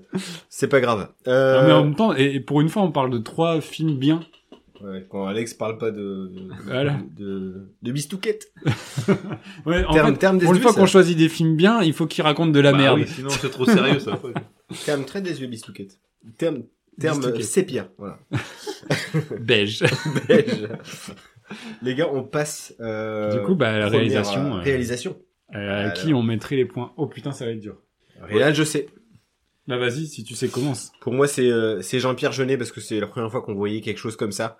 On avait déjà vu dans ses courts métrages, dans certains autres de Ouais, ses bon, longs métrages. Des enfants perdus, délicatesse. Ouais, mais c'est ce, ce, ce mélange aussi de bah, pas, pas de médias, mais de de de, de ton, de rythme, passer de la fantaisie au réel, euh, tout ce travail sur le son. Le film, il est ultra complet.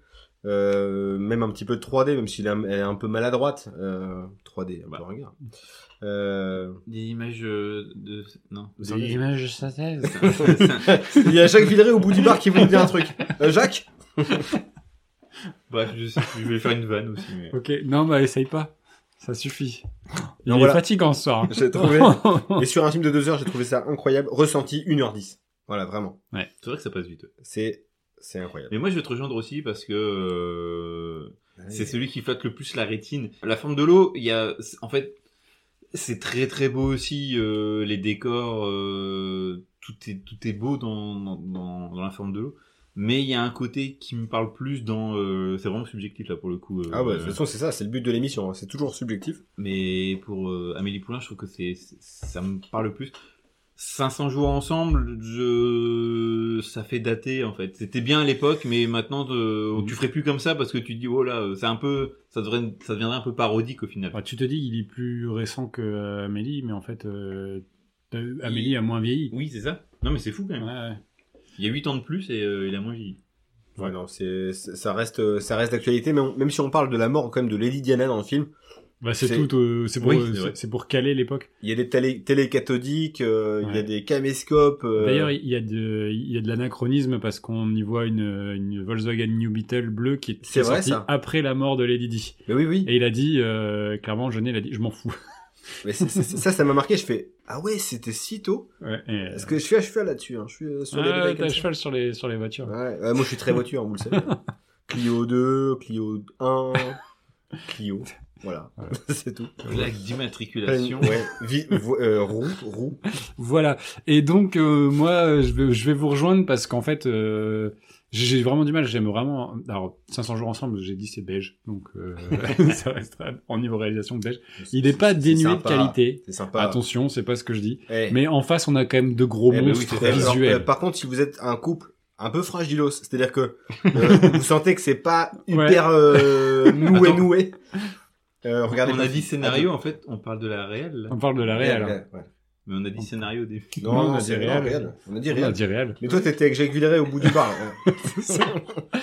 Putain, le mec est fatigué. et J'espère que le montage, ça va aller, hein, parce que. Voilà, il y a du taf. Hein. Ouais, ouais, laisse quand même. là, c'est bon. Ok. Et euh, Ok, voilà, comme, voilà. Comme d'hab. Non.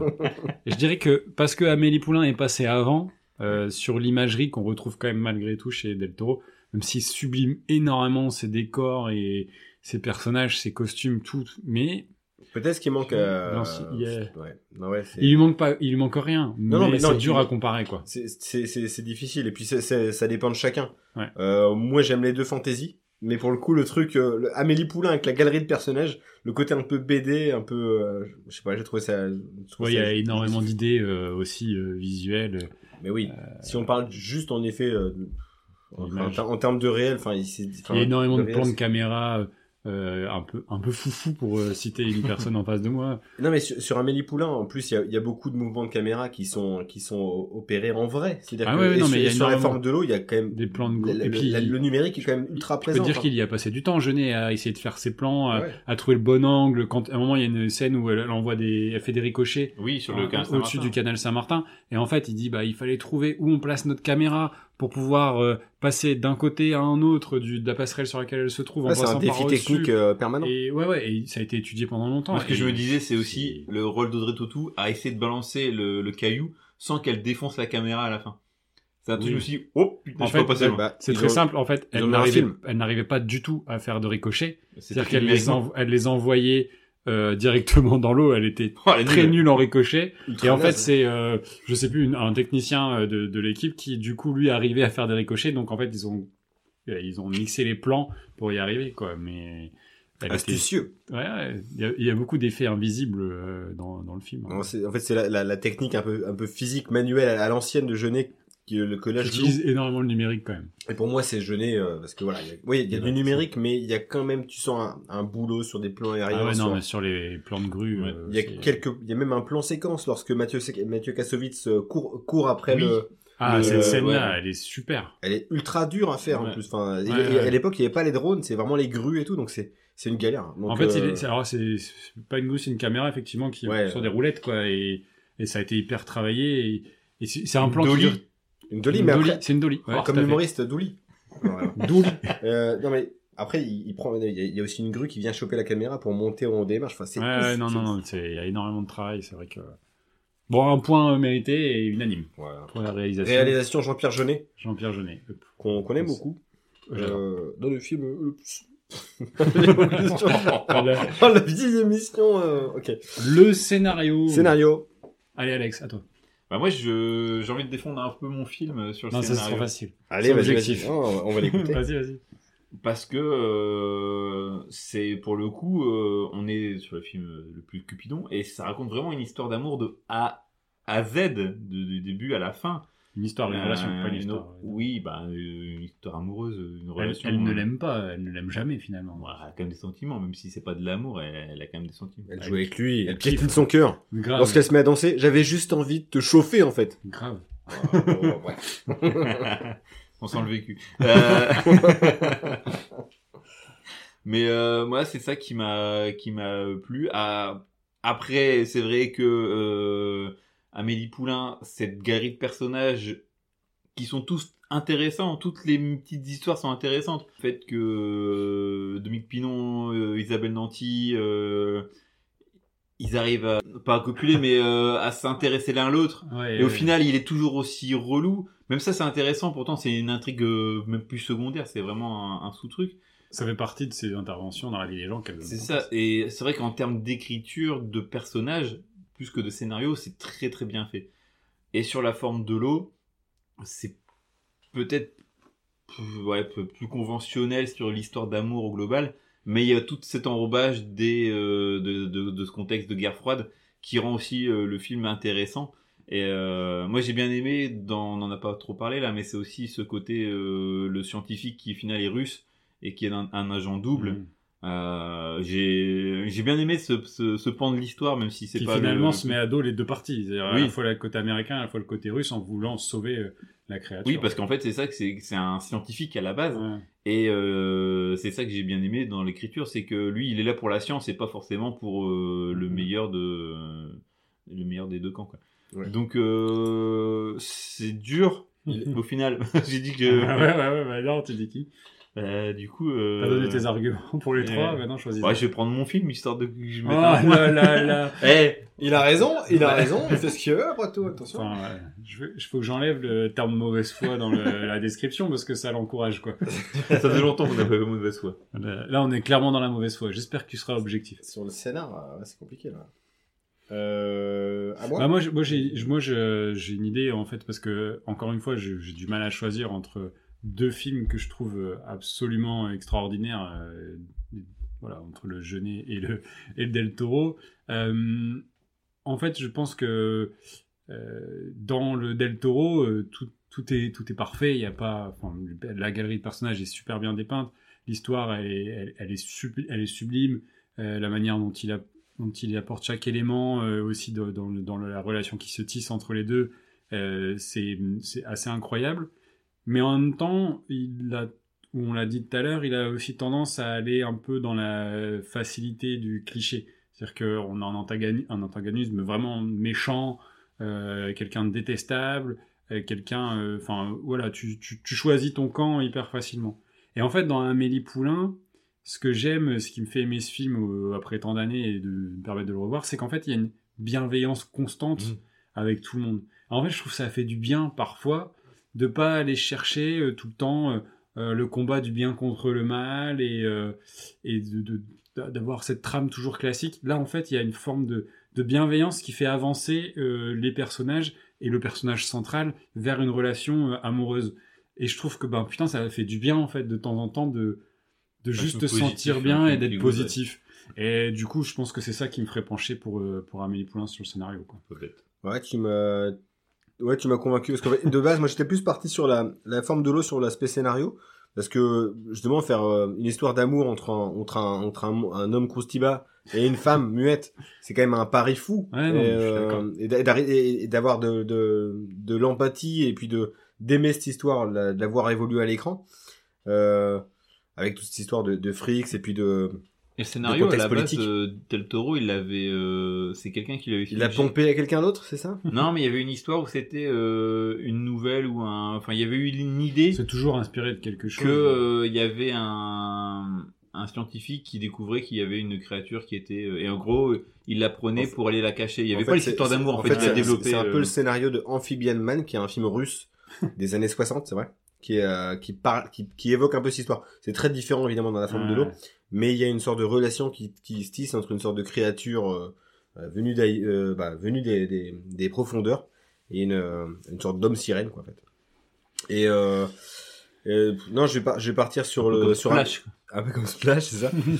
Euh, on embrasse Tom Hanks. Euh, non mais Amélie Poulain, bien sûr, parce que par, par, par la galerie de personnages traités. Alors certains peuvent penser que c'est un peu de l'esbrouf, mais en fait justement ça, ça, ça guide en fait, ça, ça guide tout le film. C'est à partir du moment où il s'intéresse aux autres, Et tu elle s'ouvre potentiellement aussi, à une histoire d'amour. Ouais. Et euh, le fait qu'on qu'on raconte toutes les histoires qu'elle a permis de, de, de se faire. Et puis elle a pas que des réussites, euh, parce qu'on voit Dominique Pinot avec Isabelle Nanty. Voilà, c'est il y a pas que du positif. Mm. Euh, c'est pas c'est pas c'est pas tout même blanc tout vachement noir. casse-gueule de, de mettre autant de personnages, autant d'intrigues, et que le tout reste cohérent et Ouais, lisible. c'est- suffisamment rythmé. En fait, elle, elle revient, elle revient euh, plus régulièrement évidemment que les personnages secondaires. Et c'est fait vraiment à, euh, je sais pas, c'est- le dosage en fait il est parfait. Oui, c'est ça, ouais, c'est vrai que. Euh, sur le montage, voilà. Pour moi, enfin, sur le sur le scénario, sur l'écriture des persos, les dialogues, enfin, c'est c'est ultra détaillé quoi. Ouais. Sûr que le storyboard il devait être fou avec les Oui, parce les comportements de chacun. Isabelle Ouais. Nanty, il est hyper caractérisé. Yolande Moreau, bah évidemment, elle fait Yolande Moreau, mais c'est c'est excellent, ça marche. Elle le fait bien. C'est ça. Donc ouais, Amélie Poulain aussi. Bah allez, encore, encore Amélie Poulain, du coup, déjà 2-0. 2-0. Jeu euh, d'acteur. Jeu d'acteur. Oh, c'est pas facile aussi, hein, mais... euh, Bon, là, pour le coup, euh, on mettra pas 500 jours ensemble parce que je trouve que les persos, ils sont. Euh... Ouais, il casse Les pas des manivelles. sont pas euh, ils sont pas. euh, Il y a pas, de, y a pas, de, il y a personne joue mal. En fait, il y y, en a, euh, il y a que deux personnages au final, c'est vraiment Zoé Deschanel et euh, Jordan Alors par contre, si t'as les potes de Joseph Gordon-Levitt qui jouent ultra mal les vieux potes nerds. C'est les pires Ouais, acteurs non, mais pour justement, c'est ça, c'est que plus ça, c'est vraiment des rôles secondaires Ouais. qui sont pas une grande importance dans le film. Donc, euh, il n'y a pas grand chose à manger en termes de d'acting. Ouais. Comparé aux deux autres où t'as vraiment déjà de 1 des gueules. Ouais. Euh, dans ce soit la forme de l'eau ou euh, dans Chamélie Poulain, t'as vraiment euh, des physiques quoi. Ouais. Et euh, et puis ça, ça joue carré dans les deux cas. Euh, et franchement, c'est là pour le coup, je vous laisse commencer parce que. C'est propre. Euh, moi, je vais mettre mon point quand même à, à la forme de l'eau. Même si je trouve que alors, c'est le personnage qui écrit comme ça, de Michael Shannon, qui écrit vraiment bourrin, méchant, méchant. Mais il le fait vachement bien. Et moi, j'adore moi cet acteur. il te fait peur quoi. Il me fait flipper. Il pose sa matraque. Il est détestable. Je me chie dessus, quoi. Moi, c'est ces deux doigts là qui. euh, Parce qu'en fait, à un moment donné, ouais, il perd ses doigts, il, Il il, se- il- il il se se, il mord se- par la créature. il se bat contre la bête un peu. Il perd ses wads et puis euh, il, il, il essaie de lui, lui, lui raccommoder. Il dit pas une phrase en gros, je peux quand même encore doigter, un truc comme ça. Ouais, il dit un euh, truc dégueu comme ça. ah ouais, mais vraiment le mec Ouais, le mec horrible détestable de, de A à Z. Ouais, deux petits fingers euh, en, en vrille. Non, non, il- super acteur. Euh, Octavia Spencer qui joue un peu la, la, la, la bonne amie euh, du personnage central qui est hyper bienveillante, qui est un petit peu la voix du personnage central dans le monde des humains. Oui, Parce que c'est elle qui l'a traduit. elle est hyper bavarde par rapport à. Oui. justement, Bah c'est ça, euh, c'est c'est elle qui comble un peu, un peu le vide. Et puis c'est elle qui, qui, qui interprète ou euh, Qui un petit dans peu à, à sa la guise. couleur quoi. des sentiments. euh, Ah oui, ouais. Euh, elle, avait été nommée aussi pour un Oscar. Euh, pour celui-là. J'adore cette actrice. euh, un Mais peu c'est un, mais non, c'est un, personnage- c'est un second rôle qu'on voit de plus en plus, Oui. et tant mieux. Elle Et- est un personnage principal du film Ma. Ouais. où elle joue, euh, c'est un- une production Blumhouse, c'est un film d'horreur. J'ai pas, j'ai pas vu. euh, Big est Mais- Non. Non, elle, joue une, figure inquiétante. Il se fatigue tout ça. Ouais, bon, à la fin du jeu, je réagis même plus. C'est remarqué. euh, oh, il me fatigue. Pour terminer, Richard Jenkins, qui est, que j'adore et qui est parfait Ouais, dans ce non, rôle. euh, euh, et Sally Hawkins, ce qui sans rien dire est impeccable, quoi. Enfin, c'est euh, Ouais, celle qui euh, transmet, qui, par qui toutes les émotions passent. La et, bête, évidemment. Et puis, ouais, c'est vrai qu'en termes d'acting, euh, jouer une muette, Jouer Croustibat aussi, c'est quand même une performance incroyable. le costume fait tout. Et jouer. Euh... Qui veut de mes bombes bâtonnées Ah. Non, mais en, plus, tu, tu dis, tu dis le costume fait tout, mais en fait, dans la, la gestuelle est hyper importante. Et lui, il le fait euh, tellement bien, en fait, c'est un spécialiste du genre. Et euh, tout, tout passe par sa gestuelle, par euh, son comportement euh, corporel. Et ouais, là-dessus, il le fait extrêmement bien. Et en fait, bah, moi, je valoriserais aussi Shape of Water parce que rien que le, le fait de pouvoir incarner un personnage qui soit différent de, des codes habituels et qui soit, en fait, malgré tout, elle sort des codes parce que c'est pas une bimbo, je ne sais quoi, mais en fait, euh, elle dégage énormément de, de choses. Et euh, d'avoir quelque un charme naturel comme Oui, ça. C'est euh, plus marquant que euh, Ouais. juste euh, sur une paire de seins ou de, Et puis, de fesses. C'est un jeu plus à fleur, à fleur de peau que dans Amélie Poulain. Parfois, c'est un petit peu, on pousse un peu les potards. euh. Oui, le Les- grand angle fait aussi, tu vois. Non, mais c'est un peu plus théâtral euh, Ouais. l'interaction entre Jamel Debbouze et son et, euh, et, euh, Mais il et arrive à contenir Jamel. Debbouze quand même, hein, qui sort de. À l'époque, il fait. Il Il, fait pas mal il de Jamel quand même. Plus, euh, il, il a fait Zonzon, fait penser, le... le- ciel et les oiseaux et ta mère peut-être à l'époque.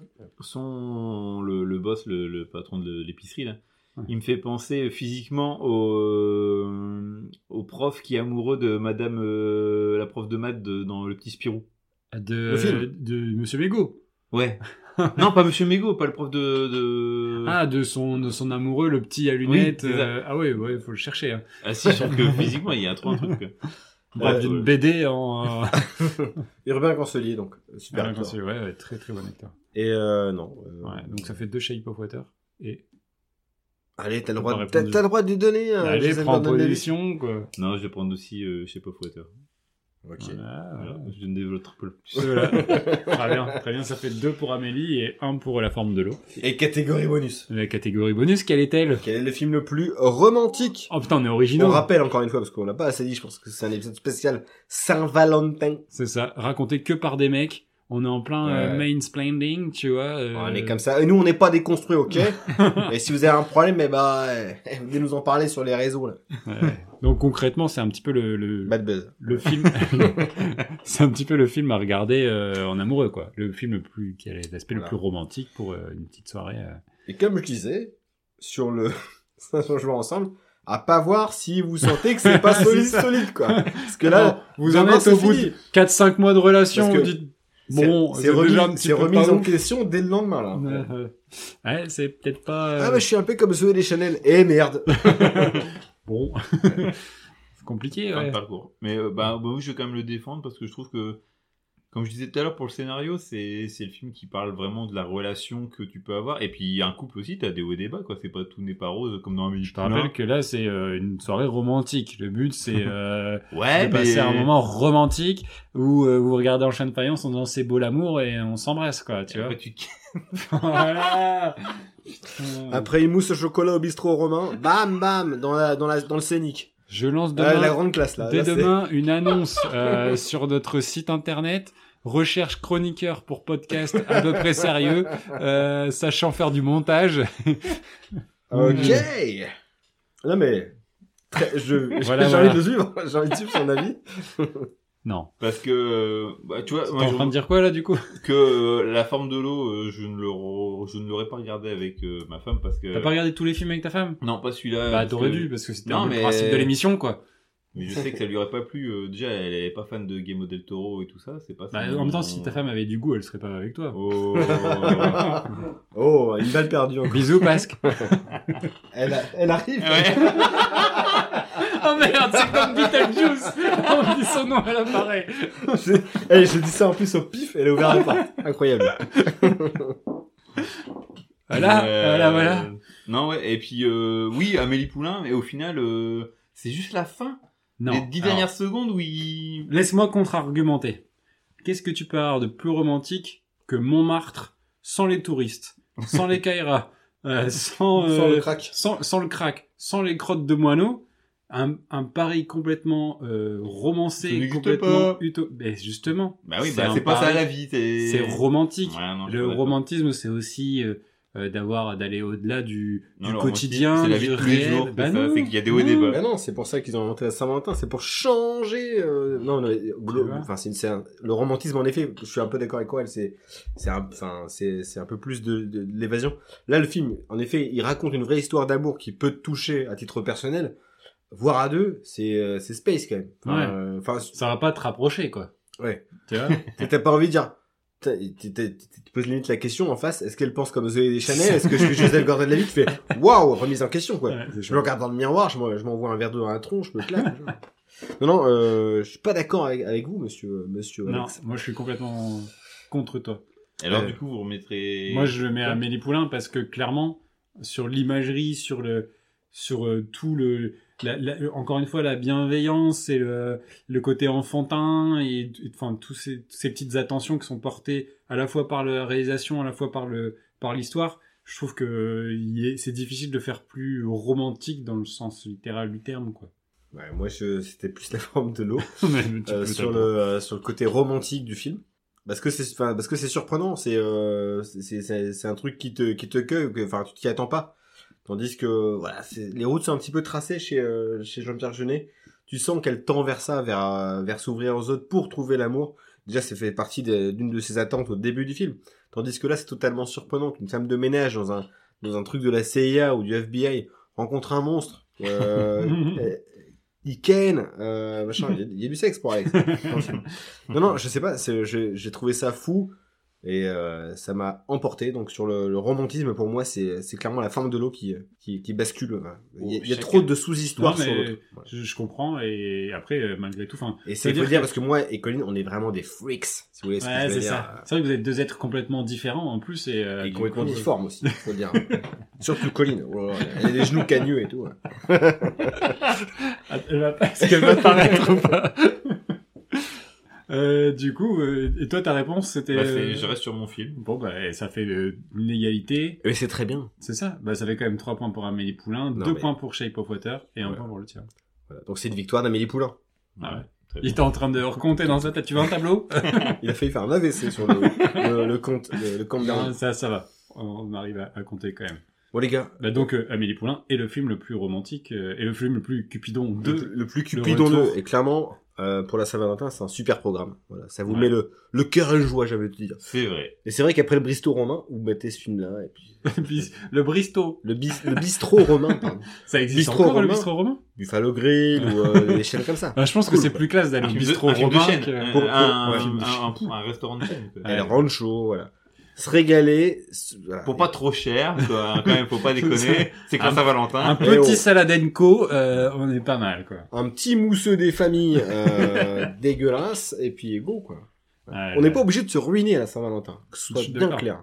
Mais c'est-à-dire, euh, Moi, j'ai l'avantage, je suis, je- comme je suis une pince, déjà, je suis comme tu avais dit tout à l'heure, moi je dis que c'est une fête, euh, une fête commerciale, et en plus, c'est l'anniversaire de ma maman ce jour-là, donc on a toujours autre chose à faire à ce moment-là. Ah, joué. et ça, c'est le bon plan. Tu Et souvent, il y a un match du PSG euh, en huitième de finale de, de Ligue des Champions. C'est Ça, vrai. ça tombe souvent en plus ce jour-là. Ouais, ça fait trois ans que c'est pareil. Hein. Ouais. C'est vrai. Mais voilà, Bon, jamais raison. plus loin d'ailleurs, c'est étonnant. D'ailleurs, je fais un gros bisou à ma maman parce que quand l'épisode Fan du sortira, PSG, je crois. elle aura eu son Boulogne, anniversaire.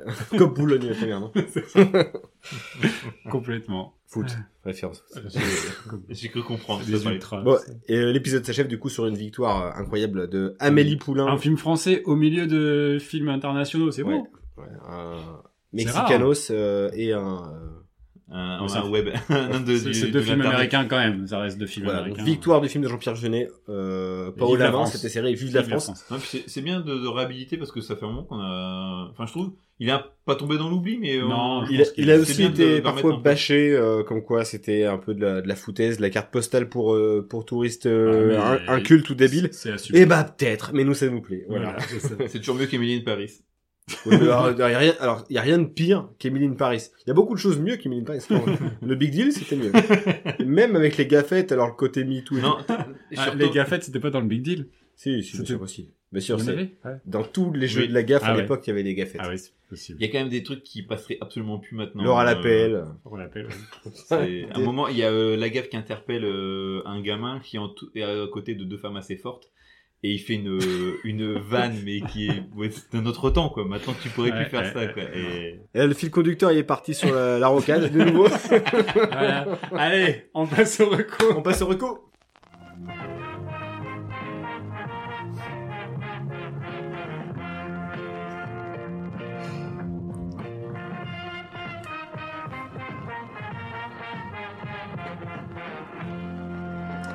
Et c'est l'heure des recos. Et Pasque, c'est quoi le film que t'as préféré, euh, sachant que t'as pas vu La Forme de l'eau C'est Amélie Poulain. Ah, Yes, voilà. Ouais. Allez, bon, Comme quoi, t'as quand même du goût, ça nous rassure. C'est- parce que J'ai toujours bon goût, c'est vous qui avez mauvais goût. Non, non, on parlait d'Alex. Pas des films. Alex a adoré 500 jours ensemble, donc euh, Ouais, on remet ses goûts en question. voilà, on le réinterroge. Les gars, Le romantisme, ça a jamais été son truc. allez, bim, balle perdue. Ça, c'est fait. J'espère que tu le ça, garderas au ça, c'est montage. dans la boîte. Ouais, non, mais c'est clair. Merci. C'est une bonne analyse. Enfin, quelqu'un qui a une bonne analyse dans cette émission. Bistrot romain ou Buffalo Grill Là, allez, c'est tout. Euh, coup, J'ai gagné. euh, je fais deux, quoi du Je termine ou je commence Tu commences. Ça tombe bien, j'en avais deux. Et c'est deux recommandations euh, auditives. Euh, la première, c'est un podcast. C'est un podcast ami, puisque c'est le podcast de Shadows que j'ai euh, commencé. Ils ont commencé il y a peu de temps. Ils ont fait trois épisodes. Euh, comme par hasard, après qu'on a invité Aurélien, sort un podcast, mais qui n'a rien à voir avec ce qu'on fait en fait, parce que Aurélien n'intervient pas dans le podcast pour le coup. Euh, c'est euh, un podcast qui, est, qui te narre en, entre 15 et 20, 25 minutes pour l'instant. Euh, là, par exemple, le premier épisode est dédié à Toby Hooper, le réalisateur de Massacre à la tronçonneuse, sur un peu la- l'après Massacre à la tronçonneuse, la difficulté de sa carrière, etc. Le second épisode est dédié à, euh, à John Carpenter pour la musique d'Halloween.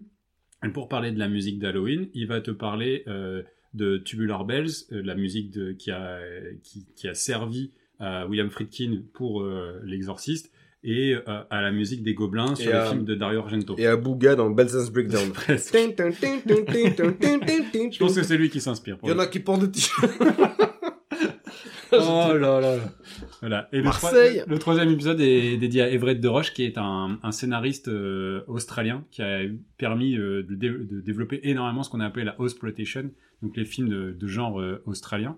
Euh, et donc en fait, ça te raconte une histoire à chaque fois de manière euh, assez rapide. C'est très bien compté euh, et du coup c'est enfin, c'est vraiment C'est passionnant. Sandrine du Soleil qui compte. C'est pas André Dussolier et euh, j'ai mal préparé Marocco parce que je n'ai plus le nom euh, de euh, de Un autre narrateur du- connu, du- le Birard du du titre. narrateur. Non, ce, ce n'est pas un Le narrateur. char Boranger.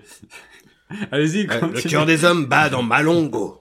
C'était la boîte Boranger dans la pub de café. Continuez, continuez. Euh, voilà, donc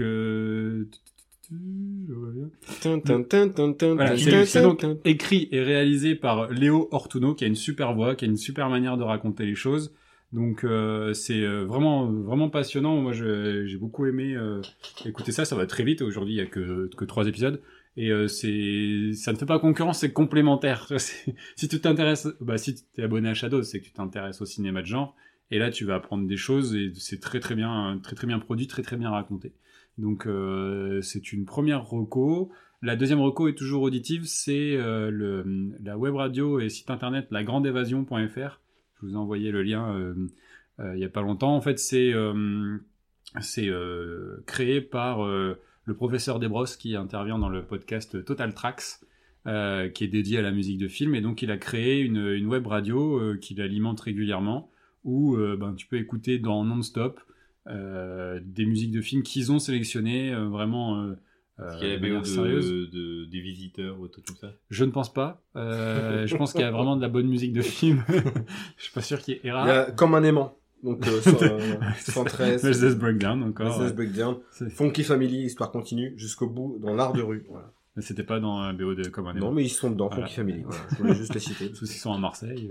Euh, non, mais euh, voilà, il y a énormément de, de belles musiques, des découvertes, des choses un peu plus connues. Et euh, du coup, bah, en ce moment, comme je télétravaille un jour par semaine, j'avoue que pour bosser, c'est absolument nickel.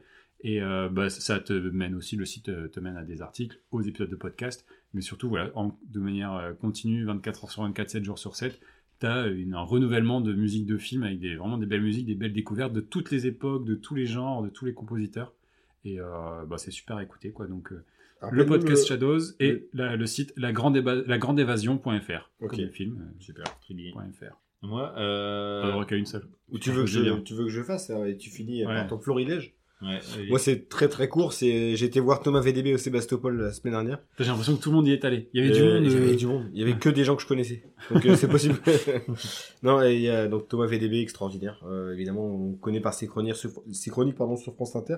C'est un ancien spectacle où il chantait du Daft Punk. Je sais pas si vous avez vu euh, eu l'occasion de voir, euh, je sais pas même en vidéo. Euh, bah là super. Il reprend son personnage évidemment de Benet qu'on connaît bien même dans ses seconds rôles au cinéma. C'est j'ai adoré. C'est euh, c'est jamais méchant évidemment à Thomas VDB, Hmm. mais euh, l'énergie qu'il a, c'est ouf. On, on, on s'imagine pas en fait lorsqu'on Oui, le voit dans les chroniques où il peut être parfois un petit peu éteint. Là, le, il y a une énergie, une débauche d'énergie folle. Ça dure une heure et demie, ressenti 50 minutes. C'est, euh, c'est dingue. Jamais il fait, il a la facilité de s'adresser au public, de prendre avec le public, hein, de- d'en faire un quart d'heure. Il fait vraiment son perso de Mm. A à Z. Euh, c'est pas un tricheur là-dessus. En plus, c'est agréable de. Alors moi, j'aime bien le stand-up, mais j'aime bien aussi les personnes qui, qui, les personnes qui te proposent un personnage, comme peut le faire Monsieur Fraise. Et ben là, un petit peu comme Monsieur Fraise, Thomas VDB fait un petit peu ça. Et j'ai pas, j'ai, j'ai, j'ai ri tout du long. Et VDB, hein, qu'on, connaissez sans doute en tant que rédac- chef de Rock Sound, l'ancien, Ouais. l'ancien Mm. magazine musique. Euh, il en avait fait un spectacle d'ailleurs sur ses relations Ça, avec. à euh, l'époque, il se faisait appeler euh, Thomas Vande- Vandenberg, non? C'est ça, bah, c'est son nom en fait. Ouais. les- Et il était sur euh, le Move aussi euh, à Ouais, l'époque où il passait du rock. Et il a été un peu sur France 2, il a, il a animé aussi une émission musicale où il n'était pas vraiment à sa Mais il y, place. avait- il y a surtout une vidéo que j'ai connue grâce à ça, c'était euh, le Hellfest raconté à ma grand-mère. Il y a sur, Ouais. sur MTV, il avait une chronique aussi pendant, pendant un ou deux ans. Ouais, il est très rock, euh, Ouais. effectivement. Il y a son livre que j'aimerais bien lire, euh, Comédienne Rhapsody. euh, Ouais, bah ben, là par contre, il en, il en fait plus du tout référence. C'est donc Thomas VDB s'acclimate, c'est le nom du spectacle. Ça fait déjà plus d'un un an qu'il tourne, donc je pense qu'on est quand même sur la fin de l'exploitation ouais. du spectacle. Là, il était rodé, c'était au Sébasto, super sale en plus. Bref, euh, génial à voir s'il repasse à Lille. euh, allez-y, vraiment, courez-y. Ou à Paris, hein, parce qu'il il y est très souvent. Partout.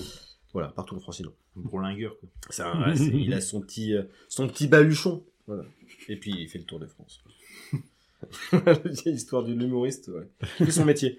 Euh, Alex Euh, moi, une reco, c'est, euh, je tombais dessus euh, vendredi soir. Ça t'a pas fait mal euh, Arte.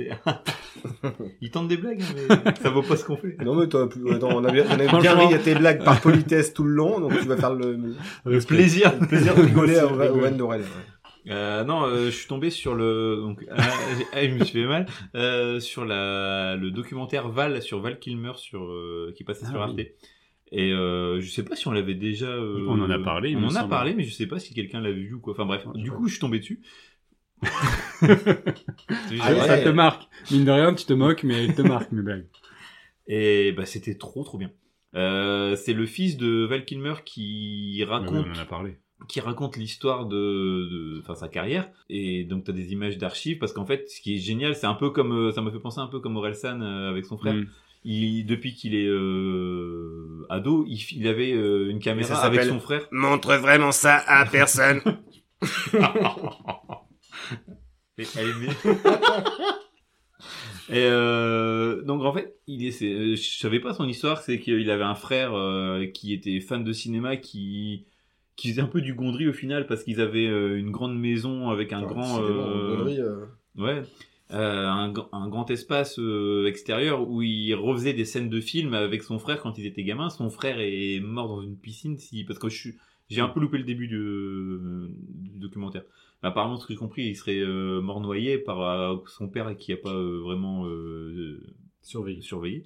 Et euh, du coup, ça l'a traumatisé euh, Val Kilmer. Et euh, souvent, il parle de son frère, euh, comme quoi, euh, voilà, il fait plein de choses. C'est un peu grâce à lui et tout ça. Et euh, donc, t'as donc t'as plein d'images d'archives. Et tu le vois aussi entrecoupé de scènes aujourd'hui où tu le vois avec euh, son, je sais pas si c'est un cancer de la gorge ou. Si, c'est ça, il a eu le cancer de la gorge. D'ailleurs, tu le vois dans Top Gun, euh, le dernier. Oui, oui. Parce qu'en fait, là, il, Autant dit- affaibli, il- ouais. il parle de sa maladie. Il dit j'ai eu, euh, j'ai eu ça, mais il dit pas spécifiquement euh, ce que c'est. Et euh, bah c'est bouleversant, franchement. C'est, je, je suis pas méga fan de Val Kilmer. On en a, on l'a chroniqué. Bah si, on en a parlé quand on a fait l'épisode sur euh, Top Secret. Euh, Ah sur oui, les ah, exact. Et, C'est- euh, le il- seul film avec Val Kilmer qu'on ait traité dans Oui, le- oui, oui, l'émission, parce qu'il en parle, il parle aussi de sa de sa très mauvaise expérience dans Batman, Hmm. où au final euh, il entendait rien, il pouvait pas bouger à cause du costume, et qu'au final les gens faisaient plein de trucs à côté, et que lui il s'est isolé tout seul dans son rôle de Batman, et qu'il a très mal vécu ça, alors que depuis depuis l'enfance il voulait euh, Jouer Batman. il jouait Batman, et quand il a on lui a dit tu veux être Batman, il a même pas cherché, il a il a signé direct. Et euh, donc ça raconte aussi un peu les coulisses du cinéma. Bon, après, Et tu, comme tu quoi, proposes euh, ça à peu près n'importe qui. Je vois mal, Oui. même, je sais pas, Tex qui qui refuse. euh, non, Tex, vas-y. euh. Et, euh, et bref, c'est bouleversant. Et le fait que son fils raconte l'histoire, il y a un côté vraiment euh, attachant en fait. Et bah, c'est c'est trop trop bien. tu m'as, tu m'as donné envie de le voir parce que moi c'est un acteur euh, qui a quand même une, réputation un peu horrible hein, Bah, sur les il en tournages. parle aussi euh, que euh, il était très exigeant et il parle aussi de, du film euh, L'île Docteur Moreau. Avec, Exigeant, euh, c'était une façon Marlon polie Brando. de dire gros casse-couille parce Oui, que oui, il y avait, oui, il y avait ça aussi. hein, ouais. Mais il le, enfin, il le, il le dit, hein, que il Bien était, sûr. euh, il chipotait sur des détails et tout ça. Il voulait vraiment, euh, parce qu'il a, il a un amour en fait de l'écriture du cinéma. Et tu, c'est marrant, c'est après tu vois aussi des, des, il voulait absolument tourner pour euh, Kubrick, Mm. euh, pour Apocalypse Now. Et du coup, tu le vois où il se met en scène euh, dans Alors, plein. euh, on revient dessus ou pas? De, de quoi? Apocalypse Now de Kubrick. euh, Non, le... De, oui, je pardon. j'allais, mettre un petit astérisque à la fin. Mais euh, c'est vrai, pardon. de, de Coppola. Allez, d'accord. Excusez-moi, j'étais dans mon, parti dans mon truc. Et, euh, Enfin bref, euh, le, le, le... et il était dispo à la base sur euh, Amazon Prime ce documentaire. Je Ah. sais pas s'il est encore sur Amazon Prime. mais ouais, Val, euh, Mais, je vais, euh, je vais ouais. regarder. Tu m'as donné envie de, de le voir. Très bon, très bon documentaire sur le cinéma. Voilà. Et pas. Intéressant. C'est bon, Reco fini? Oui, je vais arrêter. là. Ouais. Ok, parfait. Est-ce est-ce que vous voulez qu'on fasse un débrief par rapport au débat qu'on a eu la semaine dernière sur That 90s Show? Ah, j'ai pas continué. Ah, hein. euh, que j'ai terminé Alors? Et Bilan? C'est poussif, extrêmement poussif. En fait, il y a énormément de fan service euh, facile et en même temps frustrant parce que c'est soit tu y vas à fond, soit tu vas pas euh, Tu du vas en tout. mi-molle, ouais. Et là, ils y vont carrément en, en mi-molle. T'as beaucoup de références à la dernière saison qui n'était pas la meilleure euh, non plus. Un truc un peu rigolo, mais euh, ils ont du mal à faire décoller l'histoire entre les personnages. À voir, hein, il va y avoir une, une- Ça va se poursuivre, il y a encore là, il y a 10 épisodes. Euh, Là, la saison 1, elle est bouclée. Là. la saison- saison 1 est bouclée, ça raconte peu de choses. Il y a parfois des moments même un petit peu, un petit peu gênants, il faut le dire. Euh, compliqué quoi, compliqué. Et il- ça aurait été sympa si on avait eu tous les personnages finalement. Tu vois, Ashton Kutcher, Mila Kunis, ils apparaissent 5 secondes dans, le, dans la saison. Ça aurait été sympa euh, si on avait vraiment, euh, ils avaient fait vraiment revenir tout le monde dans le rôle du- des parents. Ouais, On voit- disait aussi sur OMET, sur euh, Phaser, là. Ouais. Faut arrêter. Faites des, nouveaux, des nouveautés, des nouvelles séries, des nouveaux sitcoms, Ouais, même je si c'est un. euh, c'est compliqué. Ouais. C'est compliqué. Donc voilà, c'était, euh, je dirais euh, mitigé, mais après moi je suis un peu un, un complétiste de ce genre de choses et comme j'ai aimé la série originale, je vais continuer à regarder par Jusqu'au bout. du de l'arc quoi, tu vois, jusqu'au bout du truc. Je dis j'ai j'ai fait tout The Ranch parce que c'était la même équipe. Alors The Ranch c'était vraiment pas terrible quoi, mais j'ai tout regardé. Donc euh, on, on ira. Voilà, c'était pour faire le débrief parce que la semaine dernière on avait commencé, on n'avait pas fini. et, euh, Moi, j'avais vu ça avec The Office et puis avec ce qu'ils ont fait derrière avec euh, Park and Recreation. un Parks and Rec super, par contre. Un truc dans l'espace. Enfin, Ah, ouais, voilà. Space Force, Space j'ai arrêté en cours de route, j'arrive pas, je trouve pas ça nul, mais j'ai du mal Non. à y trouver de l'intérêt en fait. Il n'y a pas de lion, il y a des épisodes Ouais. sympas avec le singe dans l'espace, ça, me fait hurler de rire, mais globalement, c'est Ouais, non. quel ennui, quoi. Enfin, Ouais. ouais. Enfin, Voilà. Voilà, les gars, en tout cas, bonne Saint-Valentin. Bah ouais, ceux hein. qui, euh, qui la fêteront. Ouais, et, euh, donnez des sous à Interflora, hein, n'hésitez pas. et ben, c'est ce qui va se passer. euh, les gars, on se dit du coup à dans deux semaines, Ouais. avec un nouveau thème, trois nouveaux films et les trois mêmes mecs pour vous en parler. Ciao Ciao